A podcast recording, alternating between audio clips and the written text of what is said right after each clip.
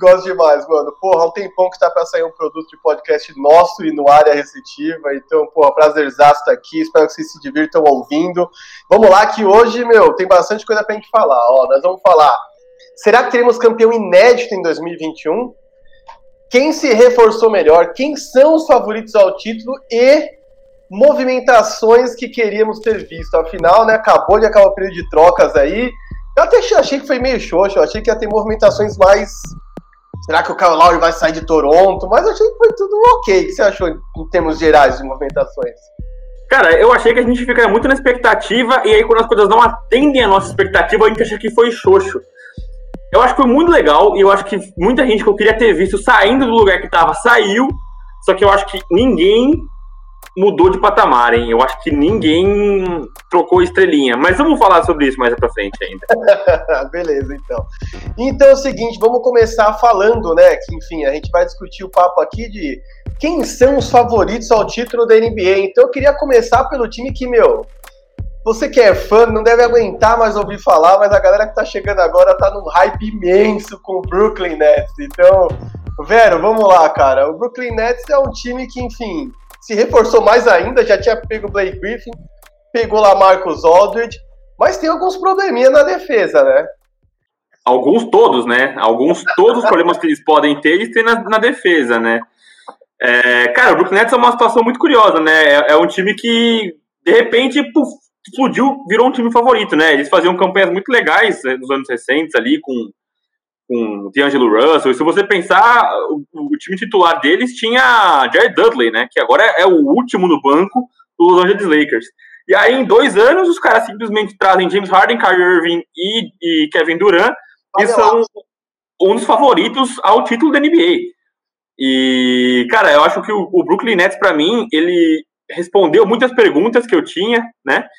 Mas ele deixou muitas dúvidas também. Eu acho que essa aquisição de corpos e mais corpos e vem mais gente e vai dando camisa e tal, a gente acaba subestimando uma, uma coisa que muita gente fala, né? Eu já vi o Chris Paul, o Chris Paul não, o Paul George falando sobre isso, o Matt Barnes falando sobre isso, como as pessoas não valorizam a química no basquete. Uhum. Como isso é importante para os caras, né? Especialmente nos playoffs. É, você dá um monte de camisa ali e fazer, mano, vamos ganhar aí do Orlando Magic, que só tem rookie esse ano. Fácil, beleza. Agora, você ganhar nos playoffs é outra coisa. E por isso que, por exemplo, ano passado, o Miami Heat foi um dos melhores times da, da NBA. Porque os caras eram muito clicado o time, né? Todo mundo jogava muito junto. Era essa questão de química. E eu acho que isso muitas vezes entra na consideração, é, entra em. Você pesa isso para fazer uma troca, né? O quanto que impacta você tirar tal cara do seu time e tal. Mas, é, cara, é isso, é isso que você tá falando na tela aí, né? O que você subiu aí na tela é, dos, dos, caras não jogaram juntos ainda. Eu acho que isso é incrível, que você fala, pô, os caras estão em primeiro do leste, e a gente não viu os caras jogarem juntos, Sim. mas e aí? Como é que vai ser quando precisa ganhar junto? Como é que eles vão dividir essa, essa, essa posse de bola? Exatamente, eu acho que assim, isso falando só dos caras tops, que enfim, a gente sabe que de algum jeito eles nem seja revezando no 1x1, eles vão dar um jeito de jogar. Eu ainda queria lembrar que, tipo, o Nick Claxton tava fazendo uma boa temporada, Bruce Brown vinha fazendo uma boa temporada, e esses caras vão sumir no meio dessa rotação, porque eu acho que eles trouxeram até corpos redundantes, né? O Blake Griffin na Marcus Aldridge na defesa eu acho parecido, acho que não resolve o problema, enfim. O Blake Griffin é mais playmaker que o Lamarcus, né? Que é um cara mais scorer, mais pontuador.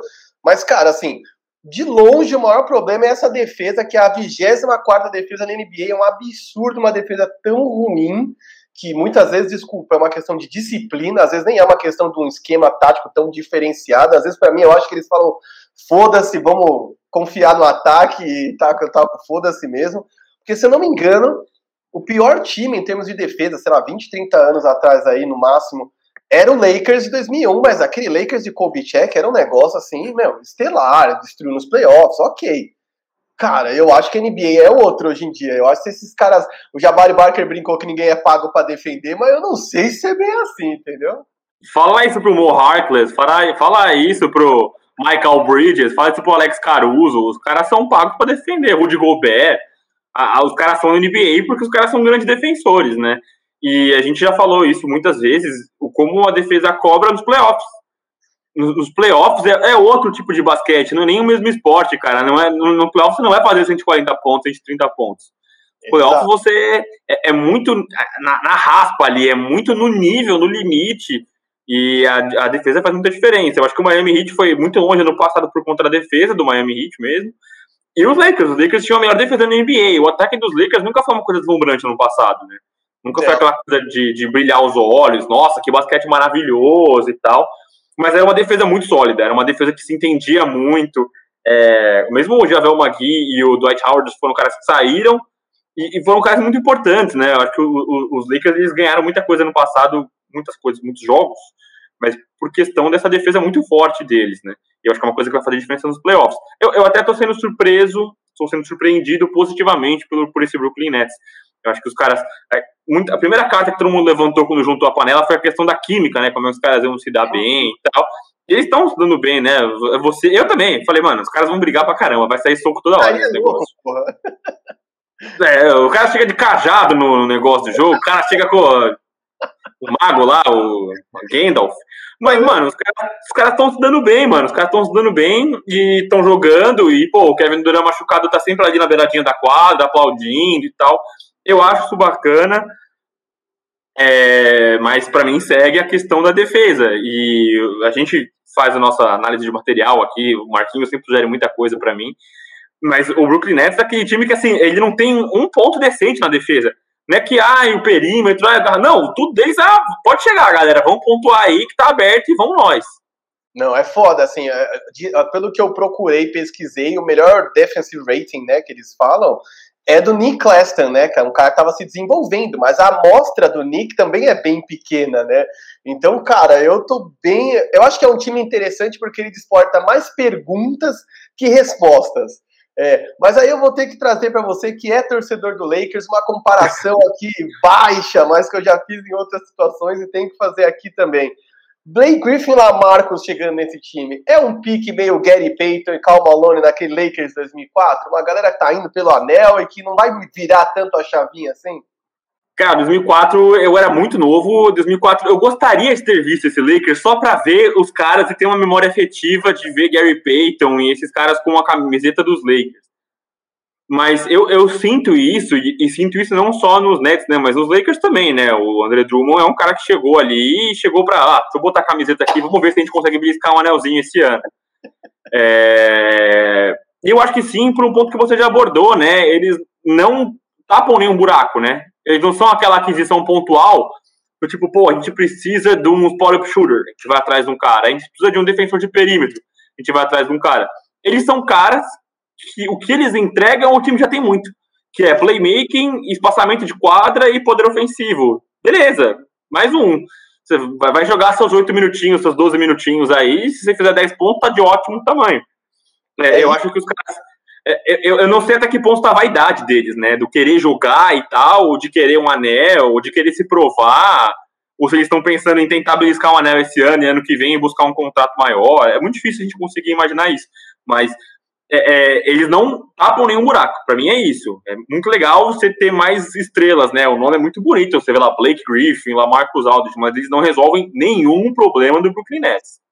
Não, exato, e a gente está gravando aqui no dia 1 de abril, se não me engano, lá Marcos Aldridge estava jogando bem, inclusive na sua estreia, não terminamos de ver o jogo que estamos aqui gravando, mas é isso, lá Marcos Aldridge vai ter quantos minutos de quadra quando o KD estiver de volta, entendeu? Qual a expectativa de jogar playoffs e minutagem dessa galera? Porque isso que a gente está falando da defesa é muito complexo, porque na hora que você falar de fechar jogos, você não pode ter buracos na defesa na hora de fechar jogo, porque senão é aí que os, os outros times vão te atacar. E aí vai ser interessante como que o Steve Nash, Mike D'Antoni, o Doca vão balancear esse time para encontrar um equilíbrio, né, cara? Porque assim, é óbvio que eles têm um poder de fogo, não tem nem. Não, é, americano fala que é unmatchable, né? Tipo, meu, não tem como encontrar um, algo parelho. Assim, não, não, acho que na história, se bobear, não tinha. Aquele Warriors talvez tivesse algo parecido com isso, assim, mas eu não sei nem se era nesse volume.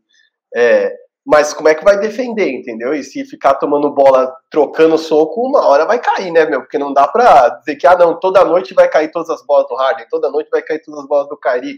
E o que nos leva a uma outra questão que, enfim, por enquanto é só especulação.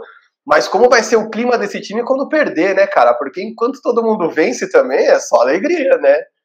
O Cari já tá metendo uns loucos de compromisso com a família e vai pra festa da irmã. Será que quando começar a perder, ele vai cegar, ele vai segurar o BO? É, é, é, a questão da química. Eu acho que a, a, química é fácil você ter química vencendo, né? Ver você ter química perdendo. Você ter essa coisa agregadora de você catar a galera e falar, ó, oh, calma, tudo bem. É, um, um, time que acho que é um grande exemplo disso foi os Angeles Clippers do ano passado. Até então tava tudo ótimo. Aí os caras desesperaram, tudo, aquele apagão contra os Nuggets, aí aparece um monte de problema. Aí aparece que o Kawhi não, não é, aquece em vestiário separado, aparece o Paul George com fotinho, um gelo no ombro, é coisa que aparece na derrota. Eu quero ver se os caras perderem, se eles vão ter um compromisso de falar, beleza, a gente perdeu, vamos para próxima. E eu acho que é você mesmo falar isso sempre, né? All in, os caras estão indo com tudo esse ano, eles não estão pensando no ano que vem. E se der errado, cara, e se poxa, na, na, na, vamos nem fazer, uma, eu não vou nem desenhar uma catástrofe, mas se perder uma série de sete jogos para os Lakers na final, e aí, é, é, vocês chegaram quase, vocês ficaram a um jogo do título, e como é que vocês vão lidar com isso? Como é que vocês vão é, é, suprir isso? E é só a gente lembrar mais uma vez das questões das adições, né, do Blake Griffin e do Lamarcus Aldridge, uma coisa que a gente viu muito no passado é gente procurando soluções específicas para alguns problemas por exemplo, o contrato abissal do Al Horford para o Philadelphia 76ers foi só para tirar ele da conferência da, dos outros times para não ter um remédio para o Embiid e o cara virou um contrato surreal. O cara tem 34 anos e tem os maiores contratos da NBA. E aí, o, o, o, Brooklyn Nets, estando na conferência do Joel Embiid, um dos favoritos ao MVP até a lesão, não procurou nenhum remédio para ele, não procurou nenhuma solução para ele é fácil a gente falar de soluções, né? Porque como se fosse fácil, você, vai no mercado, procura a, opção ali, que é a marca dia, e você pega ali a solução para o Embiid. Não é assim que funciona. Mas você não tem nenhum tipo de, de, de tentativa, entendeu? Talvez, que nem você, você citou o Claxton, que é um cara que ele é muito versátil nos pick and rolls, né? Ele é um cara que troca muito rápido, ele é um cara ágil para fazer esse tipo de movimentação, e é um cara que vai perder minuto. Como que você enxerga você bloqueando o bloqueando, você pareando o Joel Embiid, ou até mesmo esses alas grandes de infiltração, como o LeBron James e o Ben Simmons. Acho muito difícil. É uma aposta total em, em poder de fogo. O Houston Rockets foi um time que fez isso recentemente e não deu nada. É, e eu confesso que eu desaprovava totalmente, que eu achava horroroso, e acho que o Mike D'Antoni está, de certa forma, reeditando essa receita aí, mas enfim, vamos lá. Você citou o time que é a nossa próximo candidato ao título, que eu acho que é um time legal pra caramba para falar, que é seu time do coração. E por que, que eu quero trazer isso aqui? Porque você falou de coisas muito legais. O Lakers é um time que, até o ano passado, né, tinha uma química muito forte, uma defesa que permanece muito forte, é, trouxe o André Drummond, não sei o quanto ele resolve o problema dele, vou até deixar você falar o quanto você acha que ele pode resolver o problema do Lakers atual, mas o Lakers já tinha um problema sério ano passado com bola de três. Acho que foi o terceiro pior time dos playoffs. Isso não impediu de ser campeão, mas era um problema. Esse ano segue pavoroso, né? Eu, dei, eu, fiz uma pesquisinha aí, vi no The Ringer, dei muita risada, vendo que o único cara do Lakers que chuta para cima de 40% dos três é o Jerry Dudley, que chutou cinco bolas e acertou duas antes de se machucar e tá fora da temporada. E aí, enfim, como é que você acha que, porque assim, o Lakers também não foi atrás de um chutador, né? Teve aquele papo com o Kyle Lowry, mas, mano, e aí? O que, que você acha do Lakers? Tá mais forte, tá mais fraco? O que, que você acha? É só esse período ruim porque AD e LeBron estão fora? Como é que você vê esse favoritismo todo que a gente tava cantando pro Lakers agora? Cara, esse favoritismo é engraçado, porque aqui no Brasil a gente não vê a galera dando favoritismo pros Lakers, né? A gente vê muita galera pulando no barco do Brooklyn Nets. Mas a gente que consome um material, às vezes, de fora, da ESPN mãe, né? Que a gente chama ESPN mãe, a Peringa e tal. Eles falam muito sobre que o Lakers segue sendo favorito. É, e a bola de três é um grande mistério dos Angeles Lakers, porque não é falta de arremesso livre, os caras movimentam bem a bola, o LeBron deixa os caras em boas condições, o time tem o passe extra, mas existe a maldição ali em Staples Center que a bola simplesmente não cai. O Danny Green, no passado, era um cara que simplesmente não conseguia matar a bola de três livre de jeito nenhum. E esse ano tá com uma média impecável lá no Philadelphia 76 é um dos melhores jogadores do time. O Wesley Matthews, um cara que tinha uma média incrível no passado no Milwaukee Bucks, esse ano tá horroroso. Ele é um dos piores do time, não em aproveitamento, mas uh, o que ele consegue entregar em quadra. Até ele fez um jogo decente contra o Milwaukee Bucks, mas é um cara que difícil ainda, né? Lei do ex. É, é sim, sim. Mas você depende de um Marquise Morris, você depende desses caras para conseguir algum tipo de, de, de, de, de escape na bola de três do Dennis Schroeder ou o Caio Kuzma, mas é, não é falta de movimentação de bola, né? Tem gente que falta alguma coisa, mas às vezes pela movimentação. Boston Celtics, por exemplo, acho que é um time que falta um armador decente ali para ele conseguir criar os espaços, mas eu não acho que esse é o problema do Los Angeles Lakers. Eu acho que os Los Angeles Lakers, óbvio que a gente falta de LeBron James e Anthony Davis, mas eu, eu não acho que a, o problema é a movimentação de bola. Eu não sei se talvez a qualidade das peças, né? Porque é, Caio Kuzma, Alex Caruso, Marquinhos Morris, você não pode depender desses caras para você ter uma bola de três consistente. Talvez tivesse ido atrás do J.J. Redick, por exemplo. O J.J. Redick era um cara que você tinha que fazer troca, né? Não era um cara em, em, em buyout market. Mas um cara que tivesse uma, uma bola de três mais consistente. E sobre o André Drummond, aproveitando que a gente falou sobre a gringa, né? E o pessoal fala que assim, os Lakers a questão não é quem chega e quem sai. A questão é simples, é Anthony Davis e LeBron James saudáveis ou não. O que a gente lê muito e ouve muito é, os caras estão saudáveis? Sim, pronto, favoritos ao título. Os caras não estão saudáveis? Não são favoritos ao título. E aí, isso é irrelevante se você vai ter lá o Kyle Lowry ou o André Drummond ou nenhum dos dois o ponto passa por essas duas peças, né? E a gente conversou muito, eu e você, sobre a troca do Kyle Lowry, sobre, pô, e aí, não abriu mão do Taylor Horton Tucker, a gente não abriu mão do Taylor Horton Tucker e tal. E aí tem N coisas que a gente pode avaliar, né? Primeiro que o Kyle Lowry, é, é difícil na NBA a gente ter alguém, um jogador dando as cartas para onde que ele vai, né? Mesmo o James Harden não foi um cara que escolhia para onde ele ia. Hum. Eu acho que o, o, o Houston colocou ele muito de refém nessa história. E o Kyle Lowry, no Toronto Raptors, ele, ele ia escolher para onde ele ia, né? Ele eh, fez um, um, acordo ali com a franquia que ele ia escolher para onde ele ia porque ele não quer fazer é, o rental que eles falam, né? Ele não queria ser um aluguel. Ele não quer ficar num time para jogar esses últimos quatro meses da temporada e vazar. Então ele queria um, um lugar com, com extensão de contrato. E nos Lakers, e aí a gente falando sobre a questão de logística, né? Porque, ah, não, o que o Kyle Lowry entrega, o cara não entrega. Mas os Lakers não tem a possibilidade de fazer renovação do contrato do Kyle Lowry ano que vem. É, o Lakers quer, quer manter muita gente. Orton Tucker é um cara que fica no final de contrato, mesmo que ele não fosse na troca. Caruso é um cara que fica no final de contrato. É, renovou recentemente com o LeBron e Anthony Davis. Então você tem muito contrato para você ajustar no que vem. O Kyle não seria um contrato cabível ali no Los Angeles Lakers. Por isso que ele talvez fosse uma opção de, de, de não mantê-lo no time. E outra coisa que a gente falou sobre química aqui, e aí Agora me fugiu qual podcast eu ouvi isso. Mas o cara fala muito sobre isso, porque você vai abrir mão do Taylor Horton Tucker, que é o novato que é carinho, que é xodó do time, e você vê que o LeBron tá sempre com ele embaixo do braço, o Anthony Davis tá sempre com ele embaixo do braço. Você vai abrir mão do Dennis Schroeder, que para mim é o terceiro melhor jogador da equipe, do LeBron e Anthony Davis, na frente de André Drummond, na frente de Kyle Kuzma, na frente do Montrezl Harrell. O time depende muito dele. E é um cara que é só coração na quadra. O que você vê ele se matando na bola, o cara se joga, o cara é completamente alucinado na quadra, o cara é muito coração. Aí você vai abrir mão desses dois caras para ter uma chance com o Kyle Lowry. Eu não acho que o Kyle Lowry seja um cara ruim de vestiário, mas quebra isso, né? Quebra esse entendimento de entrosamento. E outra coisa que a gente tem que levar em consideração é quando os caras voltam a jogar. Porque o Kyle Lowry vindo para cá, vamos supor, na troca, até quando o LeBron James e o até o LeBron James e o Anthony Davis ficarem saudáveis, eles vão ter quantos jogos para jogar junto com o Kyle Lowry? Uma semana, duas, no máximo, para você jogar e depois ir para os playoffs e aí conseguir se entender. E talvez quebrar demais a química. E eu acho que isso é uma coisa que pesou muito para Los Angeles Lakers. Então, esse é o meu ponto com a troca Kyle Lowry. É, ia ser legal se ele viesse para cá, mas. para cá, né? Para cá, litoral sul de São Paulo. Para cá, Los Angeles.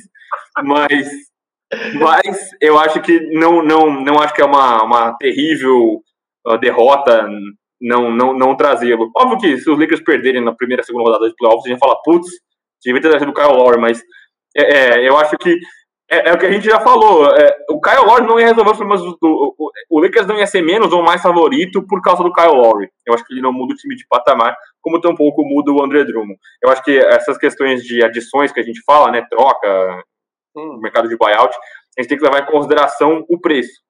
Se você dá um contrato enorme para o Horford, por exemplo, o Horford não é um jogador ruim. O que torna ele ruim é o preço que você paga nele. Uhum. O Horford é isso, o Andrew Wiggins é outro. O cara não é um jogador horroroso, não é que o cara é imprestável, mas o preço que você paga, o cara não vale. E aí ele se torna um peso para você. O André Drummond vindo no mercado de mercado livre, de buyout, e ainda mais tirando ele de outros caras, aí eu acho uma coisa interessante. Eu acho que o Lakers precisava muito, primeiro, de um cara grande no garrafão, porque o Gasol claramente não é o que o Lakers esperava que ele seria. O Montrezl Harrell é o mapa da mina na defesa. Eu gosto muito do cara, é muito legal você ver ter, você ter ele no seu time. Mas, então, mas o cara é o mapa da mina na defesa. O cara é uma negação. E faltava um cara grande, né? A gente cansou de ver no ano passado um monte de ponte aérea pro Javel Magui e pro Dwight Howard. Uhum. Esse ano ninguém conseguia pegar ponte aérea. Nem o Harrell, nem o Montrezl Gasol, nem o, o Mark Gasol. Os caras não sobem um danoninho do chão. E aí você precisava de alguém grande, um, um, um, corpo grande no garrafão. Eu acho que foi uma medida justa pelo que eu te falei, é o preço. Quem que pode vir? Quem que vem? É, vem o André Drummond, acho importante você tirar ele da mão dos outros caras. É um cara que vai dar trabalho. E eu acho que ele é um cara útil para o momento de agora, já. Que é a questão de segurar o time na posição que está ali, não deixar cair muito para baixo do mando de quadra. Acho que vai cair para baixo do mando de quadra, né? O Lakers tem um dos piores calendários aí na NBA. Mas é um dos piores que tem, né? O Lakers acho que tem quarto ou terceiro agora no Oeste. Está em quarto, atrás do Clippers, Suns e Jazz. Mas é, eu acho que o Drummond vem para, junto com o Schroeder, tentar manter um tipo de intensidade ali para não deixar o time cair demais. Mas gostei do André Drummond. É, gostaria de ver o Lowry com o uniforme dos Lakers, mas acho que pesando todos os nossos pontos, eu não vejo não, não olho com tanto pesar para a não existência da troca. Não, total, não tinha que ter feito loucura. A gente conversou sobre isso, eu concordei. Não tinha que ter feito loucura. A parada que eu fiquei rindo, a gente ficou discutindo por dias era, pô, mas o Horton Tucker, é o cara que trava a troca. Eu falei, pô, mas os caras estavam dispostos a se livrar do Dennis Schroeder, que para mim é um meu playmaker importantíssimo nesse time, cumpre uma função que o time não tem, né, cara? Quando o Dennis Schroeder se machuca, é pior ainda, às vezes, do que não ter Anthony Davis, sabe?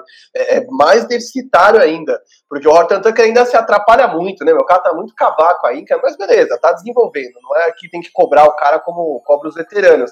Mas enfim, era um problema, né? Cara, e você mencionou uma parada muito legal aí que eu acho que vai levar a gente para o outro time que a gente ia falar, que eu nem ia citar o nome do cara. Mas toda vez que a gente fala sobre o valor que a gente dá para um cara, como a gente julga o jogo dele e o contrato, eu lembro do Tobias Harris, velho, que na mão do Doc Rivers está jogando muito mais. Ninguém mais falou do salário, os caras seguem vencendo sem Joe Embiid. E aí, cara, pô, Fiz uma pesquisinha aqui, levantei, graças ao The Ringer, alguns números interessantes. E, cara, como comete erros esse Philadelphia, meu Deus do céu. Mas ainda assim, é um time que eu vejo forte no, no leste, cara. Vou colocar aqui na tela e quero que você me diga aí o que, que você acha. 27 em erros. Mano, é um absurdo, de verdade, cara. É um absurdo. Porque você tem ali um Ben Simmons, que é um bom ball handler e playmaker. O, Joe Embiid é um cara que não costuma desperdiçar a bola com facilidade. Mas o time como um todo é muito relapso, velho. É, eu acho que isso se dá muito pela imaturidade dos backup guards deles, né, os armadores reservas, que são o Shake Milton e o Tyrese Max, eles são caras muito novos. É... E o Ben Simmons, eu tenho mixed feelings com eles, né? Eu não consigo falar se eu amo ou se eu odeio o Ben Simmons. Justo. Mas ele não é aquele armador puro, né? Aquele armador que. Ele é um playmaker, ele é um armador, mas ele tem muito aquele estilo LeBron de infiltrar, e o LeBron tem um QI de basquete muito diferenciado, né? Uma coisa que talvez eu nunca tenha visto na NBA, né? Eu, com os meus, meus anos que eu acompanho a NBA, nunca tinha visto um cara que entende o jogo tão bem quanto ele, talvez só o Chris Paul. É um cara que lê o jogo. O Ben Simmons tá muito longe de ser isso. Eu não sei se um dia ele vai chegar a ser, mas a gente não tem nem como cobrar isso dele. Uhum. Mas ele não, não é esse cara. E eu acho que por isso que se deu a busca pelo Kyle Lowry, né? Um cara que vem para organizar o time, para botar cada um no seu espaço e tal. E eu gostei muito da troca pelo George Hill, cara. Eu acho que, como é o que você falou, não fazer loucuras. Pô, você vai fazer uma loucura para trazer o, o Kyle Lowry, e é o que eu te falei, é, o, o Kyle Lowry, é, ele te tira uma flexibilidade na temporada que vem. O Sixers quer ganhar esse ano, mas tudo bem se não ganhar esse ano, Sixers, porque uhum. os caras são jovens, os caras são jovens, então tem gente crescendo, tem gente evoluindo, eles podem ganhar no que vem, não é um all-in 76 o Kyle Lowry, ele te mina, você já tem contratos grandes, e ele te mina essa flexibilidade de poder tentar trazer uma peça diferente para ocupar algum espaço, para tapar algum buraco, ele te ingessa um pouco. É, e eu acho que por isso que eles foram atrás do Kyle Lowry, viram que não era a, não era a negociação que serviria mais para eles, e aí eles foram no George Hill, que eu acho que é uma opção muito interessante, cara. Um cara veterano, um cara bem experimentado, que já jogou em um monte de time, já se provou em um monte de situações. É, é um cara que tem um arremesso de fora, que é um, mais, uma, mais um problema aí, um cara que para ficar no perímetro recebendo bola do Ben Simmons é espetacular, uhum. e, e um bom defensor, um bom defensor também, então mais um cara para cuidar bem da bola. E do Tobias Harris, é o que a gente falou novamente sobre o contrato, né, o quanto que o cara custa para você, mas, cara, no passado a gente tinha o... É, é engraçado como as coisas se encaixam e mal encaixam, né? Como o Al Horford no 76ers engessava o time do 76ers, que você forçava o Tobias Harris a jogar como um winger aberto. E ele não é esse cara. Ele não é o cara que vai ficar ali abertão, o seu Kyle Curver. Não é assim que funciona. Eu acho que foi um grande, uma, uma grande movimentação o time do 76ers trazer o Danny Green, que esse sim é um cara para ficar aberto no perímetro chutando. E você vê que tá funcionando. O time, uma campanha incrível, o time tem boa bola de três, o time dá muito trabalho. E assim, só deixou de ser o primeiro no leste porque tá sem jogar em vídeo. Porque eu acho que vai brigar com o, Brooklyn Nets até o final pela primeira posição no leste. Cara, e é um time fortíssimo, cara. É muito louco dizer isso, enfim, com o Doc Rivers no comando, mas o Brett Brown realmente fazendo um trabalho ruim, ou no vestiário, enfim, a gente já cansou de conversar entre a gente, e eu sempre recomendo pra galera, assistam J.J. Redick entrevistando Jimmy Butler no seu podcast, tem no YouTube, quem quiser ver no, pod, no, no Spotify, procure, é muito bom. E para mim fica claro ali que, cara, o Brett Brown nunca teve o vestiário, sempre foi uma coisa meio largada, ele fez parte de uma parte do processo, mas claramente não funcionava mais e assim se perdeu no, no, na coisa toda. E é louco porque o Doc Rivers eu acho que é isso. Eu, eu brinco e é, eu acho que é importante ressaltar isso assim, porque a gente nunca sabe quando a galera começou a acompanhar a NBA. Mas mano, NBA é liga de jogador, NCAA é de técnico, velho. O, o técnico tem que ter um pouco de encantador de serpentes, velho. Quem não assistiu, assista Playbook com entrevistas que o cara conversa, enfim, o Doc Rivers conta um pouco da jornada dele, daquele Boston lá atrás. E a gente pode questionar várias coisas no Doc Rivers o fato dele não fazer ajuste em playoff, pode meter o pau nele quanto quiser. Mas, cara, ele consegue unir as estrelas, ele doma os egos. E se a gente um tempo atrás falava sobre um Sixers, ah, de, a quem pertence, troca quem para esse time funcionar de vez, hoje eu, eu, ouço bem menos essa conversa, cara. Eu finalmente ouço que a galera, ok, convivem. Ben Simmons e, e Embiid convivem. Só me assusta isso. Eu fiz essa pesquisa aí, dei uma lida no The Ring e fiquei assustado de ver como eles mandam mal no, no, cuidado que eles têm com a bola, assim. E isso é um negócio que me preocupa. Porque playoffs é isso, né, cara? É o quanto você consegue forçar o erro do adversário e proteger a bola, né, meu? Porque a gente sabe, noite após noite ali, enfrentando o mesmo time, não é que todo dia você tá inspiradaço, você vai ver um monte de bola caindo, mas, meu, a disciplina tem que estar tá lá, né, pra cuidar da bola, pra não perder, enfim. É uma doideira. É que eu fico vendo esse Philadelphia e falo, caramba, tudo isso é obra de Doc Rivers. E eu falo, caramba, até tempo até te meti um pau, se ele for campeão esse ano, vai estar tá todo mundo calado. Dando parabéns pro cara, é foda. Eu nunca critiquei, vocês que pularam no bonde aí, achincalhando o cara. Pra mim, o problema do Clippers é muito maior do que técnico. Eu acho que ele foi mais um bode expiatório aí naquele Los Angeles Clippers.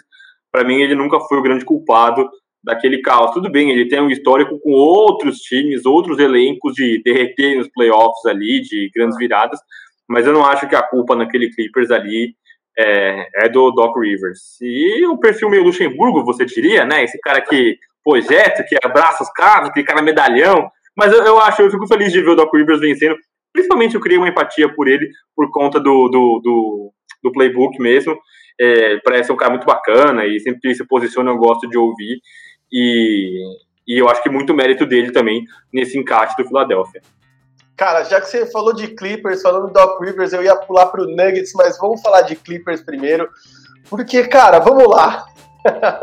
Ele saiu de lá, o Tainu assumiu. Estão é, fazendo algumas movimentações interessantes. A gente até ao começar aqui o pod não tinha confirmado ainda se o DeMarcus Cousins estaria com eles ou não. É, mas enfim, melhor time ofensivamente da NBA mas você tem firmeza nos caras? Você acredita que esse ano o Clippers vai? Cara, com, eu juro pra vocês, removendo todo o cubismo do meu peito, eu acho que não, cara. E eu gosto muito, como você me perguntou como torcedor dos Lakers, eu queria muito ouvir e entender os torcedores dos Clippers. Né? Os Clippers essa semana venceram o Milwaukee Bucks por um massacre e depois perderam por Orlando Magic, um time horroroso. O time do Orlando Magic trocou todo mundo, não tem ninguém no Orlando Magic, não tem ninguém. Você começou a acompanhar a NBA recentemente, vai enfiar a cara no jogo dos caras, você não vai reconhecer nenhuma pessoa do Orlando Magic. E os Lakers, com esse time pavoroso, com esse time sem LeBron James e Anthony Davis, ganhou do Orlando Magic e o Orlando ganhou dos Angeles Clippers. E eu, eu destaquei ainda com o Marquinhos, com o Marquinhos, tô falando com o público agora, mas com você também, Marquinhos. É, como o time apanhou no último quarto, né? Essa coisa, é, flashbacks do Denver Nuggets, né? Pô, os caras tomando um gol no os caras não conseguem resolver. E o Kawhi, principalmente, com decisões horrorosas, cara, arremessos horrorosos. Aquele arremesso que o cara pegou, você fala que vai arremessar, essa bola não vai entrar. Essa bola não vai entrar. E a bola é tijolada na, na, na tabela, pega no ferro de trás. Uma coisa muito feia. E, e aí eu, fui ver no Twitter e o pessoal fala, cara, nada mais Clippers, cara. A gente não se surpreende com isso. Vai ganhar, vai massacrar o Milwaukee Bucks, vai tomar um pau do Orlando Magic. E tudo bem, eu vou fazer ali a minha culpa. O, o Clippers estava bem desfalcado, né? O Barry não tá jogando, o Paul George não tá jogando, acho que o Marcus Morris também não jogou. O time tá bem desfalcado. Uhum. Mas ainda assim, você com a vantagem embaixo do braço, você perder para esse Orlando Magic, é, é difícil de você de você conseguir justificar. E aí a gente vai para as trocas, né, para o mercado deles, né, que também é outra coisa injustificável, cara. Eu acho que é, o Lou Williams é um cara que muita gente questionava o vestiário dos Clippers, porque, pô, o Williams é aquele cara que abandona uma bolha e apareceu no restaurante de o público Biga. adulto, é. Apareceu no restaurante de público adulto. Pô, como é que você justifica isso, né? E, pô, no mesmo, no, no mesmo ambiente em que o Montrezl Harrell, por exemplo, perdeu a avó no momento de pandemia. É uma coisa complicada. E aí o Williams é trocado pelo Rajon Rondo. Cara, como que você vai resolver esse problema de vestiário com o Rajon Rondo? E, e, e, é, a nossa experiência com o Rajon Rondo não é que ele é um cara péssimo de vestiário, que ele estraga as pessoas, mas é um cara temperamental, um cara que gosta do jeito dele e tal. Eu, novamente, ouvindo outros, outros meios de comunicação, eu entendi que os Clippers eles poderiam, primeiro, é o que a gente tem no futebol, o fato novo, né? Vamos trocar as coisas aqui, tá ver se a gente consegue alguma coisa é, para mexer. Então traz o Rajon Rondo, e o Rajon Rondo é um cara que odeia a derrota, né? É um cara que não gosta de, de perder e que talvez falte um pouco isso no Clippers, né? O Kawhi com esse jeito gelado dele, o Paul George é um cara que eu acho que o Paul George não é uma questão de, da qualidade dele como jogador de basquete. Eu acho que o Paul George é muito bom. O Paul George tem muito talento. Mas é uma questão mental mesmo, né? A gente fala sempre da saúde dos caras no basquete. Acho que o Paul George tem uma questão emocional muito forte. E aí, às vezes, falta, pô, nós estamos tomando. A gente estava 3x1 na série, estamos tomando 3x3, estamos perdendo o último jogo. Falta um Rajon Rondo no vestiário falar, molecada, vambora, meu, nós estamos tomando um pau. Como é que vocês vão ir pra casa hoje? É isso. Então, cara, é. Falta, e falta. A, a, a, última, a, última, questão é que faltava um armador, né? O Kawhi eh, tem vídeos espetaculares do Kawhi sinalizando pro Red Jackson fazer, pelo amor de Deus, vem puxar o pick and roll aqui, e o Red Jackson não é esse cara, né? É. Então faltava um armador. O Philadelphia foi, o Clippers foi atrás, até foi especulado uma troca pelo Lonzo Ball, que seria esse armador. Mas aí acabou indo o Rajon Rondo e agora talvez é do Marcos Cousins, que, cara, mais uma vez, é um cara que também não resolve nenhum problema, cara. O Marcos Cousins é um cara que, assim, é, eu, eu, vejo um pouco de Derrick Rose nele, né? A gente guarda uma memória afetiva do que o cara já foi. O cara era um trator, cara. O cara fazia 50 pontos brincando e carregando o Sacramento Kings nas costas. Mas o cara não vai ser mais desse cara, né? O cara nunca mais vai ser o DeMarcus Cousins que ele foi uma vez. E, cara, é, o principal problema do, do Philadelphia, do Philadelphia 76ers, as cores são parecidas, meu cérebro trava tudo. Los Angeles Clippers é o quanto que eles permitem de arremessos dentro do garrafão. O quanto que eles permitem de arremessos ali na, na, na, na boca do garrafão. E eles têm o Zubac, que é um cara muito cru ainda. A gente fala que ele é cru faz uns 5 anos, mas ele ainda é muito cru. O Zubac ele ainda não tem uma. Ele não tem uma. É, às vezes solta um pouco de malícia para ele. E o Ibaka, né? Que o Ibaka para mim seria esse rim protector, né? Esse cara, esse grande defensor.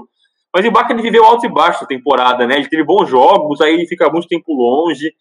Mas, cara, Ibaka e Zubac e Demarcus Cousins não vai ser esse, essa, essa questão que vai. Não vai ser essa ferramenta que vai resolver o seu problema. E só para finalizar o meu, meu palpite das trocas, aí a gente fala sobre o preço. Cara, o Rajon Rondo saiu muito caro. Nossa. A João Rondo saiu muito caro. Muito. Lu Williams, que é um cara útil, pô, ano passado o cara favorito, uns, uns concorrentes a sexto homem, né? Todo ano tá brigando por sexto homem. Lu Williams, e são duas picks, é isso, né? Uhum, duas picks de draft. Sim. Cara, duas picks de draft é muito caro pelo Rajon Rondo, que foi no buyout para. Foi free agent para o Atlanta Hawks, né? O cara tinha um contrato lá e, pô, vamos arrancar o cara de lá. Eu acho uma coisa surreal, e aí, por isso que faz da troca uma troca ruim para mim.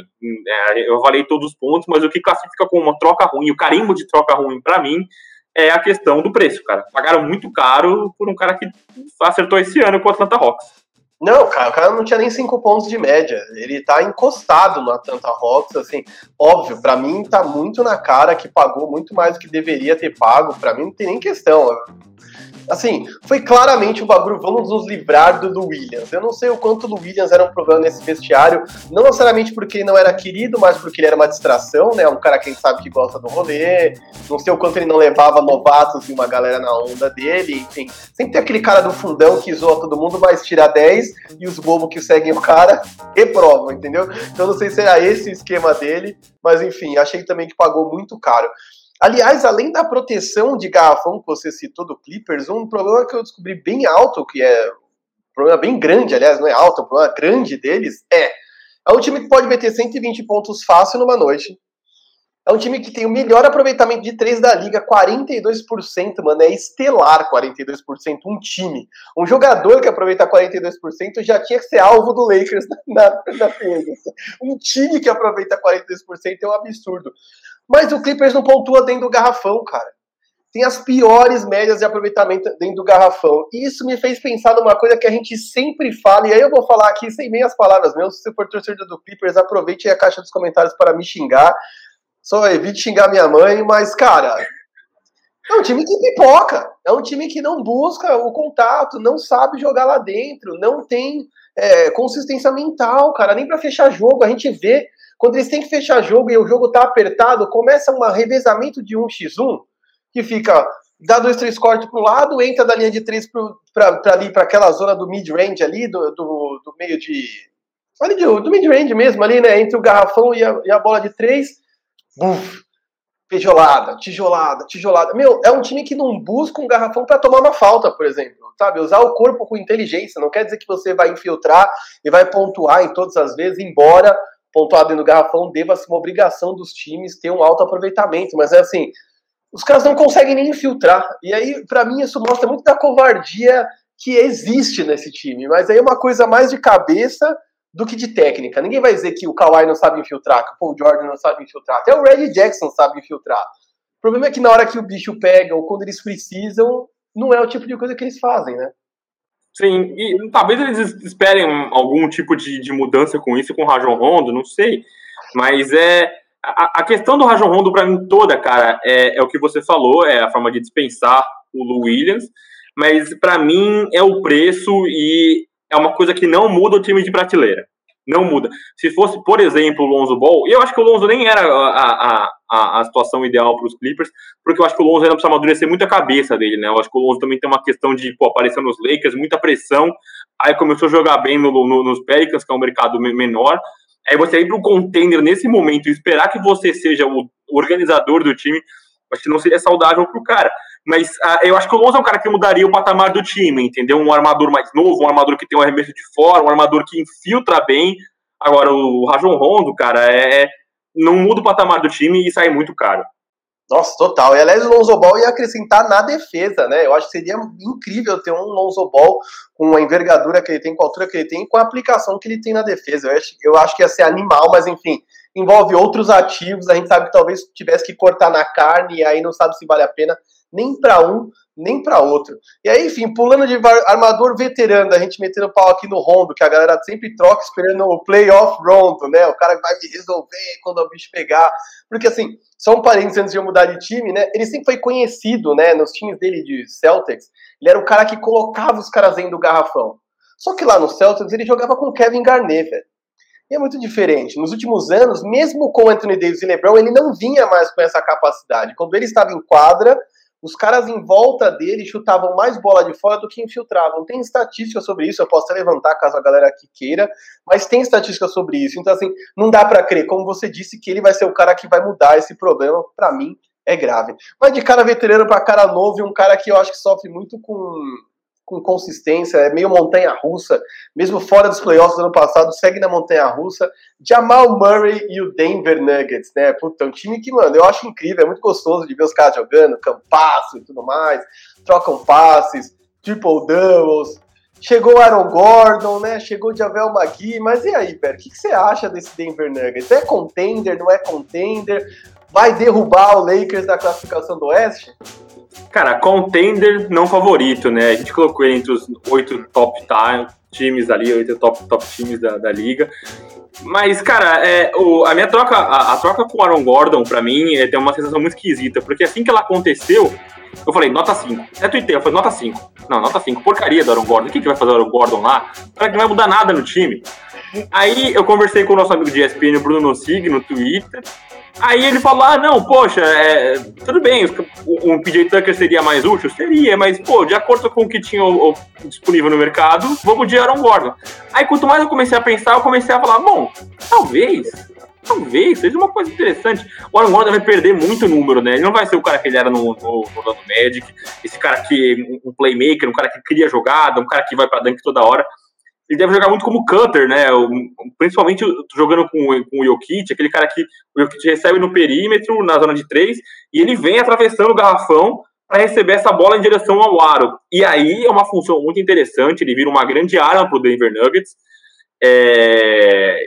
E é uma coisa que ele é muito útil, né? Eu acho que ele é muito forte, é um ponto muito forte do Aaron Gordon, é, é essa infiltração em velocidade, e ele tem um poder de finalização em volta do aro muito grande ele ajuda, mas não resolve um dos problemas, né? Que acho que o mercado foi muito cruel da off-season, da última temporada para essa. Foi muito cruel com o Denver Nuggets, que eles perderam Jeremy Grant e o Torrey Craig, que são grandes defensores, né, do perímetro.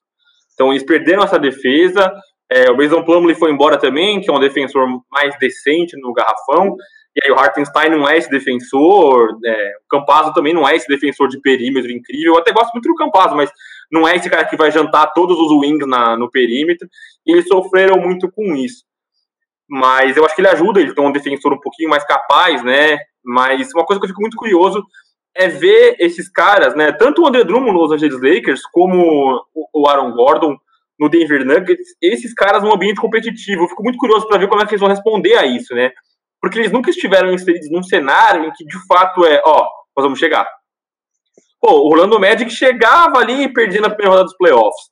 Detroit Pistons muito pegava uma, um playoff, mas também caía na primeira rodada. Pô, e agora que os caras estão num time que, pô, nós podemos chegar? Eu, quero entender como que eles vão se motivar, como que eles vão se apresentar em quadra é, para isso. Sobre o Jamal Murray, cara, o cara pode fazer 10 pontos para regular. Se ele chegar nas playoffs e jogar o que jogou no passado, eu passo o pano total pro cara. Eu passo o pano total pro cara. Que eu acho que é isso, cara. A NBA não é feita de temporada regular. Temporada regular é para você fazer média pra, pra, pra estatística, para você ver lá no Basketball Reference, putz, olha a média do cara e tal.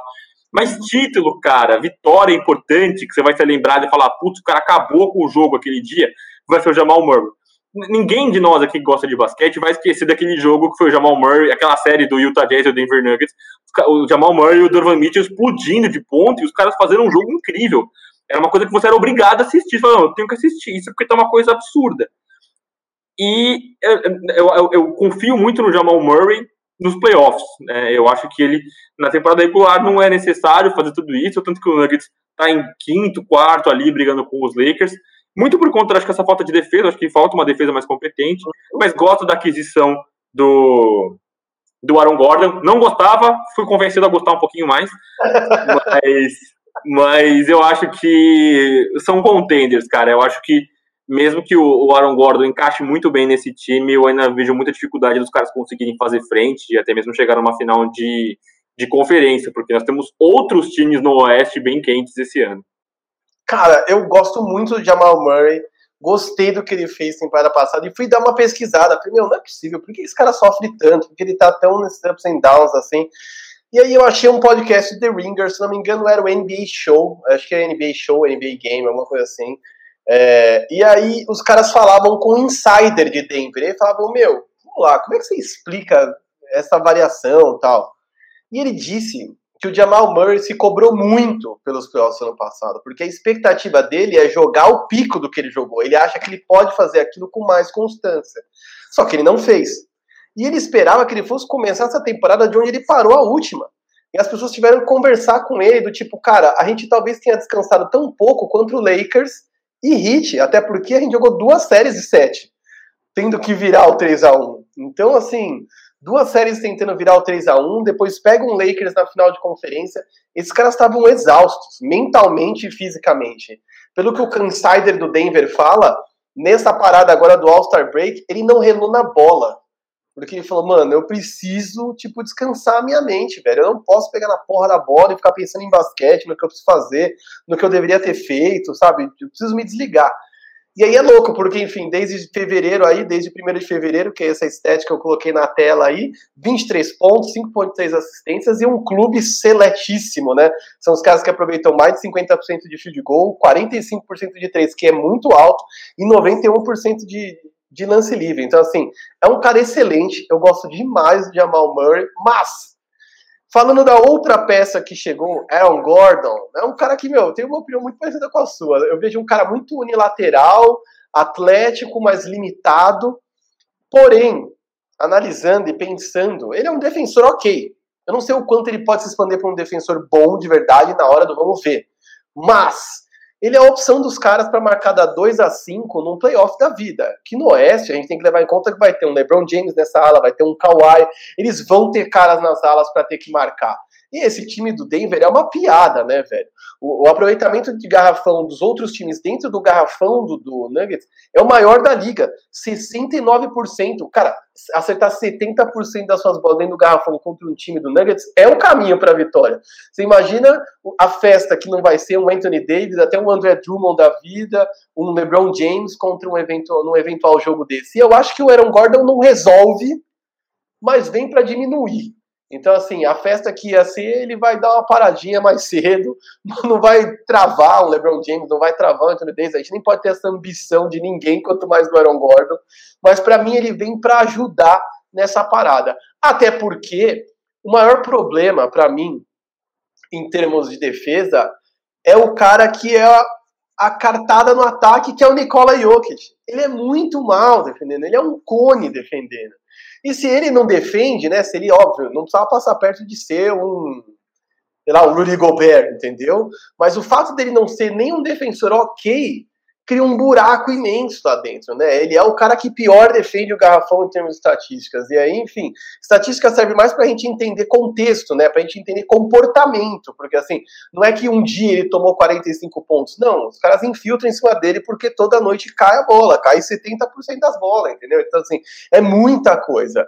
E esse ano o Nikola Jokic jogou 98% dos minutos dele de pivô, ou seja, não há nem por que crer que o Malone vai inventar alguma coisa de colocar o Gordon de center, por exemplo, ele de ala. Tipo, isso não vai acontecer. Então, eu fico bem receoso porque acho que o Nuggets mais uma vez tem tudo para vencer, mas não vai vencer por razões que a gente vai, chama de intangíveis, vai, coisas que a gente não pode exatamente apontar onde é, mas você não vê fortaleza nesses caras para não. Esse ano vai mudar a história, o Denver Nuggets vai bater com todo mundo do Oeste. Eu não sei, eu, eu não consigo ver isso, cara. Embora ache que eles vão subir e ficar com mano de quadra nos playoffs.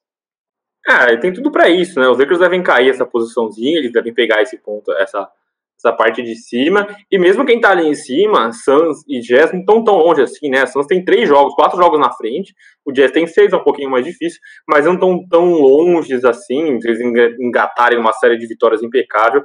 E só para fechar a parte das trocas do Nuggets, eu gostei muito de Evan Magui também, viu? Falando como ex-torcedor do cara, ele é um cara muito útil para justamente sanar esse problema que você falou, né? Ele é um cara comprido, né? Ele é um cara que não é só alto só, mas ele tem uma envergadura muito grande e é um cara que contesta muitos arremessos. Acho que ele é o melhor da liga, é, o melhor contestador de arremessos da liga na, na, área próxima ao garrafão. Então acho que é uma boa troca. E aí eu fiquei, é quero dar pula atrás da orelha quando aconteceu a troca do Aaron Gordon, mas acho que você tem que ver também o que tem de oferta no mercado, né? Acho que pensando no que tem de oferta no mercado e o que eles abriram mão também, ótima opção, cara, porque saiu Gary Harris, que não jogava nunca lá, também nunca estava saudável, então, eu acho justo, acho beleza. Eu gostei do mercado dos caras, porque eu acho que eles. O que eles conseguem defender? Precisam de um lado forte na defesa e um cara que pode cortar para dentro. Aaron Gordon. Ah, precisamos de um defensor de garrafão. Já vê uma Gui. Beleza, é isso aí. Eu acho que os caras foram bem. Não, é isso. Fizeram movimentações honestíssimas e eu acho que, enfim, é, se candidatam. Bom, agora pulando do oeste para o leste, mais um time que sempre está na boca, sempre está lá em cima, principalmente em temporada regular e não vence nos playoffs. Vamos falar de Milwaukee Bucks, meu Deus do céu. Enfim, Milwaukee Bucks fez algumas movimentações questionáveis do meu ponto de vista, embora sejam caras que. Os caras, jogadores, o elemento, não sejam caras ruins. Eu acho que nós estamos falando de caras que não resolvem os problemas deles e que, enfim, acho, acho que resol... atacaram as fontes erradas, sabe? Pegaram gente que é interessante, mas não para resolver o que eles precisam. E aí, enfim, do que eu pesquisei e levantei aqui, o Bucks tem a pior defesa de perímetro da NBA. Os caras metem muita bola de três contra eles. Isso tem sido uma coisa que tem sido aumentada durante o tempo, né? Então, quer dizer, desde que o Budenholzer assumiu, isso foi uma coisa que só piorou numa liga que vive da bola de três, ou seja, mano, que, como diria o Romulo Mendonça, um convite ao prazer para que os outros times metam bola neles de três até cansar. E, enfim, vamos lá. Além de defender mal, não é que eles defendem mal do tipo os caras chutam bastante 52% dos chutes eles chamam de wide open, que é, quer dizer, completamente aberto. Ou seja, 50, mais da metade das vezes que alguém chuta de 3 contra o Bucks, o cara tá completamente livre. E aí você traz Jeff Teague e PJ Tucker. Resolve? Cara, é, o, é muito curioso também o, o Milwaukee Bucks, porque Poxa, o, o Drew Holiday, o DiVincenzo são bons defensores, né? Mas como que eles se perdem tanto nessas trocas para conseguir deixar os caras completamente livres, né? É, eu acho que eles pagam muitas vezes por ter o Giannis e mais um big, que no caso é o Brook Lopes, e é um, um cara mais pesado, e para fazer esse tipo de troca. Os, os, Lakers muitas vezes, os Lakers, os outros oponentes muitas vezes colocam o pivô deles com o Giannis, né? Principalmente se é um pivô bom defensor. E aí o, o Brook Lopes acaba sobrando com outro cara e aí se perde na troca e tal. É, eles trouxeram também. Aliás, trouxeram o PJ Tucker, que eu acho que é um cara que, assim como. É, é uma escola meio Bayern de Munique, né? Você traz o cara para não reforçar os outros. Eu acho que é uma boa, uma boa opção, porque ele dá versatilidade para o time. E se o Mike Budenholzer quiser jogar assim, ele pode jogar com o Giannis 5. E aí é uma, uma, uma opção que te deixa povoar a, a, o perímetro. Você vai ter o DiVincenzo, o Drew Holiday, o Chris Middleton e o, e o PJ Tucker, que são caras mais ágeis, que conseguem preencher esse espaço no perímetro. Eu acho que ele te traz versatilidade. Eu acho que o, o, o Jeff Teague vem mais por uma questão de armador reserva para ajudar a organizar o time e pela relação que ele tem com o Budenholzer, né? Lembrando que o Budenholzer fez o Jeff Teague ser All-Star. Uhum. É, e o se confirmar ainda, né? Um cara que tem tudo para acontecer quando sai dos waivers, o Austin Rivers, mas ele também é uma. É, é, o que você falou, não vai resolver nada. O Austin Rivers não vai ser um cara que vai lacrar o perímetro do Milwaukee Bucks. Acho que o Milwaukee Bucks, cara, assim como o Clippers, passa muito, muito por uma questão mental, né? É, não sei se no caso do técnico, se é o Mac Budenholzer que sofre nesse momento de pressão, de decisão, de, de como você mesmo disse, que ele derrete nos playoffs. Mas eu acho que as desculpas estão acabando pro Milwaukee, né? Você não tem mais o que falar, pô, não tem uma estrela, pô, o Chris Middleton é um bom jogador. E é, é, é, engraçado, né? Tudo bem, o LeBron James, para mim, melhor jogador da atualidade, e aí se você pegar a segunda estrela, que no caso seria o Chris Middleton, tudo bem, ele não tá nem perto do, do que é o Anthony Davis, né? Se você pegar a estrela por estrela, né? Você colocar a mesma prateleira e a prateleira de baixo, o Anthony Davis está em uma prateleira diferente do, do, do Chris Middleton. Mas os caras têm um time muito completo. Eu acho que o Joe Holiday, cara, eu tuitei sobre isso ontem. Ele é um dos caras mais subestimados da liga, cara. E é, o que a gente brinca muito, eu e você, né? É o cara que o que ele faz, cara, não tá no box score. Você vai abrir ali o placar, ver as estatísticas dele, ele vai ter lá, sei lá, 5 pontos, é, 11 pontos, 5 rebotes, 7 assistências e 2 steals. Mas o que ele muda no jogo, cara, o, o que ele entrega no jogo, é o que ele facilita para os times, eu acho uma coisa muito, muito, muito, muito valiosa para o Milwaukee Bucks. E eu acho que se não chegar em final de conferência, e esse ano tá muito difícil, mas tá muito difícil, a competição azedou muito, eu acho que eles perderam grandes chances nos últimos anos. Mas se não chegar esse ano, cara, eu acho que as coisas vão começar a implodir lá, cara. Seja Mike Budenholzer, seja Giannis, ou seja Chris Middleton. É, eu acho que as coisas vão começar a implodir por lá, porque você já não tem mais desculpa, né? Você tem muitas ferramentas, você tem um técnico em tese competitivo, você tem uma super estrela que é MVP, e seu time não chega na final de conferência. Não tem mais explicação, não tem desculpa. Sim, é isso, é isso. Eu acho que as coisas vão começar a explodir, e implodir lá em Milwaukee. Não, e é inevitável que implodam, né? Tô aqui com uma telinha ali que só para a galera entender aqui a leitura dessa, dessa tela aqui é quando os oponentes aproveitam 44% de 3 ou mais, Milwaukee perdeu todos os jogos, 0 de 10. Quando o oponente aproveita entre 37 e 43, que é um aproveitamento ok, isso aí é na NBA é tranquilo, 37%, 7,5, quer dizer, já não é tão efetivo. E quando os caras, quando eles conseguem apertar e o outro time faz o quê? Aproveita 36%, aí ó, 22,2. Quer dizer, quando eles conseguem forçar uma determinada situação que tira o conforto dos outros caras de meter bola, eles emparelham o jogo. Do contrário, não. Mas, a parada toda que eu brinco e zoo que o Mike Budenholzer derrete é, mano, a gente vai cansar de falar as mesmas coisas e vai ser sempre verdade. Playoff é jogo de xadrez, velho. É preciso fazer ajustes de um jogo para o outro. É assim, fatalmente você vai puxar na memória e você vai lembrar. Quando o Milwaukee perde para o Toronto Raptors nos playoffs, sai ganhando, toma virada. Ano passado foi a mesma história. O, o, o, ano passado não conseguia reagir perante o Miami Heat. Não conseguia reagir.